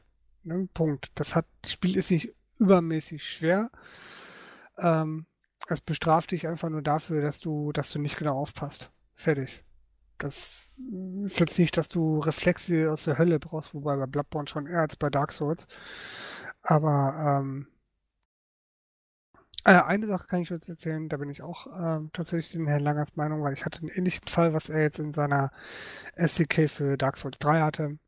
Ich bin als ich mit Bloodborne angefangen habe, kommt man relativ schnell in einen Bereich, wo man einen befreundeten Jäger finden würde. Wenn man denn nicht wie ich sich langsam an diesen Jäger anschleicht und mit einer aufgeladenen Attacke den von hinten versucht, das Messer in den Hals zu rammen. so, jetzt kommt nämlich die Krux an der Sache vom Spielprinzip. Ich verstehe bis heute noch nicht, warum mir das Spiel das nicht verzeihen mag. Das ist, Spielprinzip so ist, dass der Typ nie wieder mit mir redet und jedes Mal, wenn er mich sieht, versucht, mich Kopf kürzer zu machen. Ne? Das ist unschön. Aber ich kann ja, ihn da so ein bisschen verstehen, weil es geht mir auch so, wenn ich dich sehe. Nein, ich, ich finde es ich find's tatsächlich vom Spieldesign nicht schön. Ne? Dass, man, dass man dann einmal stirbt, alles cool, ne? aber danach kann er bitte gerne resetten. Das wäre echt cool. Der muss sich das nicht für die nächsten 20 Jahre merken. Das äh, leuchtet mir auch nicht so ganz ein und das frustriert auch, weil man hat keine Chance, seine eigenen Entscheidungen oder seinen Fehler in dem Moment dann zu, zu revidieren. Mhm. Und das ist einfach nicht schön. So, Aber ansonsten macht Spaß. Und du? Was hast du so gespielt? Ich wollte nur ganz kurz sagen, du hast recht, das äh, Buch ist ausverkauft. Aber ich würde an deiner Stelle mal wirklich mal in so Fachhändler, also Müller habe ich, also ich habe es in so einem in so einem Großmarkt gekauft, wo man so Computerspiele auch bekommt. Da muss, muss man gucken. Also normalerweise hat es ja Buchpreisbindung, das dürfte normalerweise nicht als, mehr als 30 Euro kosten. Ja, ich muss mal gucken. Die hatten das bei uns beim Mediamarkt auch mal. Der hat auch relativ viele Spiele. Oder Mediamarkt, ja. Mhm. ja. Die haben bei uns relativ viele Spielebücher. Vielleicht haben sie es ja sogar auch irgendwo. Mal gucken. Ja. Okay, ja, was habe ich gespielt? Ähm, ich habe eigentlich gar nicht so viel gespielt, weil ich an der Webseite gebastelt habe, sehr lange, aber äh, ein Spiel, ja, doch ein bisschen ausführlicher. Eigentlich zwei Spiele. ähm, also ich habe dieses Games World Tycoon gespielt, das hast du übrigens auch, ne? Ja, ich habe es auch schon gespielt. Und äh, das habe ich sehr erfolgreich gespielt. Ich bin momentan bei 400 Millionen Dollar, die ich auf mein Konto habe und so. Äh, welches Aber, Spiel war das jetzt? War das jetzt äh, eine Games Tycoon oder war das jetzt dieses Pixel-Spiel oder dieses neuere? Das ist das Neuere. Das ist das genau. Neuere. Und mit dem Neueren habe ich meine Probleme gehabt. Aber das ist ja gut, mal deins zu hören. Ich will es aber gar nicht erzählen. Ich wollte nur sagen, ich, ja, ich wollte eigentlich was anderes erzählen. Und zwar noch ein anderes Spiel, nämlich The Culling. Ach, du darfst zwei Spiele nennen. Nee, ich habe ja das andere gar nicht jetzt erzählt. du kannst gerne auch ein zweites Spiel nennen, darfst halt nichts dazu erzählen. ähm, ich wollte über The Culling reden. The Culling ist ein Spiel, das ist wie die Hunger Games, ähm, also Tribute von Panem, falls, falls du das kennen solltest, das ist ja, so ein Buch oder so ein. Ja, ich kenne die Pute von Panem. Die Pute, ja. Die Verarsche von Panem. Ähm, dieses ähm, Spiel ist im Prinzip ähnlich. Man wird ausgesetzt auf einer Insel mit 15 anderen, also man, man, man ist äh, insgesamt 16 Leute ist man und dann ähm, in dieser, auf dieser Insel muss man versuchen zu überleben. Und zwar, indem man alle anderen umbringt. Der letzte, der überlebt hat, gewonnen. Und man äh, startet in einer Kiste und in der Kiste ist nichts drin, man hat auch nichts dabei, man ist blank, außer man hat ein, das ist ein bisschen rollenspielmäßig, man kann so Perks am Anfang auswählen und die Perks geben einem dann vielleicht einen Rucksack oder vielleicht auch mal eine Waffe oder so. Aber im Prinzip ist man blank und dann kann man äh, auf der Insel rumrennen, Ressourcen sammeln, kann äh, craftingmäßig sich die ersten Waffen basteln und so, ein Dolch oder vielleicht ein Speer oder ein Bogen. Ähm, man kann aber auch in Gebäude gehen, die leer stehen und da äh, versuchen, alles Mögliche zu durchwühlen und äh, die Sachen, die man da findet, sind deutlich besser als das, was man craften kann. Und dann gibt es noch eine Währung in dem Spiel. Man kann also auch Geld irgendwie bekommen. Und mit dieser Währung kann man dann spezielle Kisten öffnen. Und da sind dann doch mal deutlich bessere Ausrüstungsteile drin. Und so versucht man dann durch diese Inselwelt sich durchzukämpfen. Wenn man auf einen Gegner trifft, wird halt gegeneinander gekämpft. Das ist ein bisschen hakelig noch, das System. Aber im Prinzip äh, sind das so ganz schnelle Matches, die gehen, keine Ahnung, 20 Minuten, Viertelstündchen, 20 Minuten, dann ist das Spiel meistens vorbei. Und man muss halt versuchen, in dieser Zeit möglichst sich gut aufzurüsten und versuchen, da per Deathmatch zu gewinnen. Mhm. Kleines Spiel, ein paar Euro. Äh, Unreal 4 Engine Basis, ist momentan im Early Access, ist äh, bei den Verkäufen ganz vorne mit dabei tatsächlich. Ist äh, unter den Top 10, glaube ich, im Moment. Und ja. wer es noch nicht kennt, kann sich natürlich dein Let's Play angucken. Das ist richtig. ich nenne es aber Let's Versuch. Ich nenne es gar nicht Let's Play, sondern Let's Versuch. Also. Let's Versuch ist gut. weil ich äh, noch nie gewonnen habe. Ich habe es einmal unter die letzten drei geschafft, mit mehr Glück als Verstand, weil ich mich überall versteckt habe. Aber ähm, es ist ultra schwer, weil es da ultra gute Cracks gibt, die wissen genau, wie sie abwehren müssen und wo sie die besten Waffen finden, Perks und so wissen sie alles. Und naja, also als Gelegenheitsspieler ist es ein bisschen schwierig. Aber es ist ein schönes Spiel. Gut. Ja, ich glaube, dann haben wir es für heute, ne? Dann haben wir es. Ja, war mal wieder schön. Die Zeit verging wieder wie im Fluge. Ach ja. Ich möchte gar nicht wissen, wie viele Stunden wir wieder haben. Bestimmt mehr als zwei. Ich glaube auch. Gibt's doch eigentlich gar nicht, oder? Man denkt, man, man hetzt schon irgendwie durch das Thema und trotzdem. Ja, und eigentlich war das Thema gar nicht so groß. Ja. Aber siehst du mal, Kai, du, du, du, äh, äh, äh eine Faszination ja, äh, wirkst ja. du auf mich. Äh, Ach, du, hast, du hast dich nur mal links und rechts verquasselt. nee, ich war beim Thema geblieben. Ich habe halt nur meine Packung mal ausgepackt hier. Nein, ich, ich glaube, ich bin zwischendurch abgewichen. Ja, du schuld. Ja. Gut. Gut. Dann wünsche ich dir noch einen schönen Abend, lieber Kai. Ja, ich wünsche ich dir auch. Und äh, unseren Hörern natürlich auch. Genau. Alles Gute. Wir sehen bis, uns, hören uns nächstes Mal. Genau. Bis demnächst. Tschüss. Und podcast.sossi.de nicht vergessen. Auf Wiedersehen. Ciao.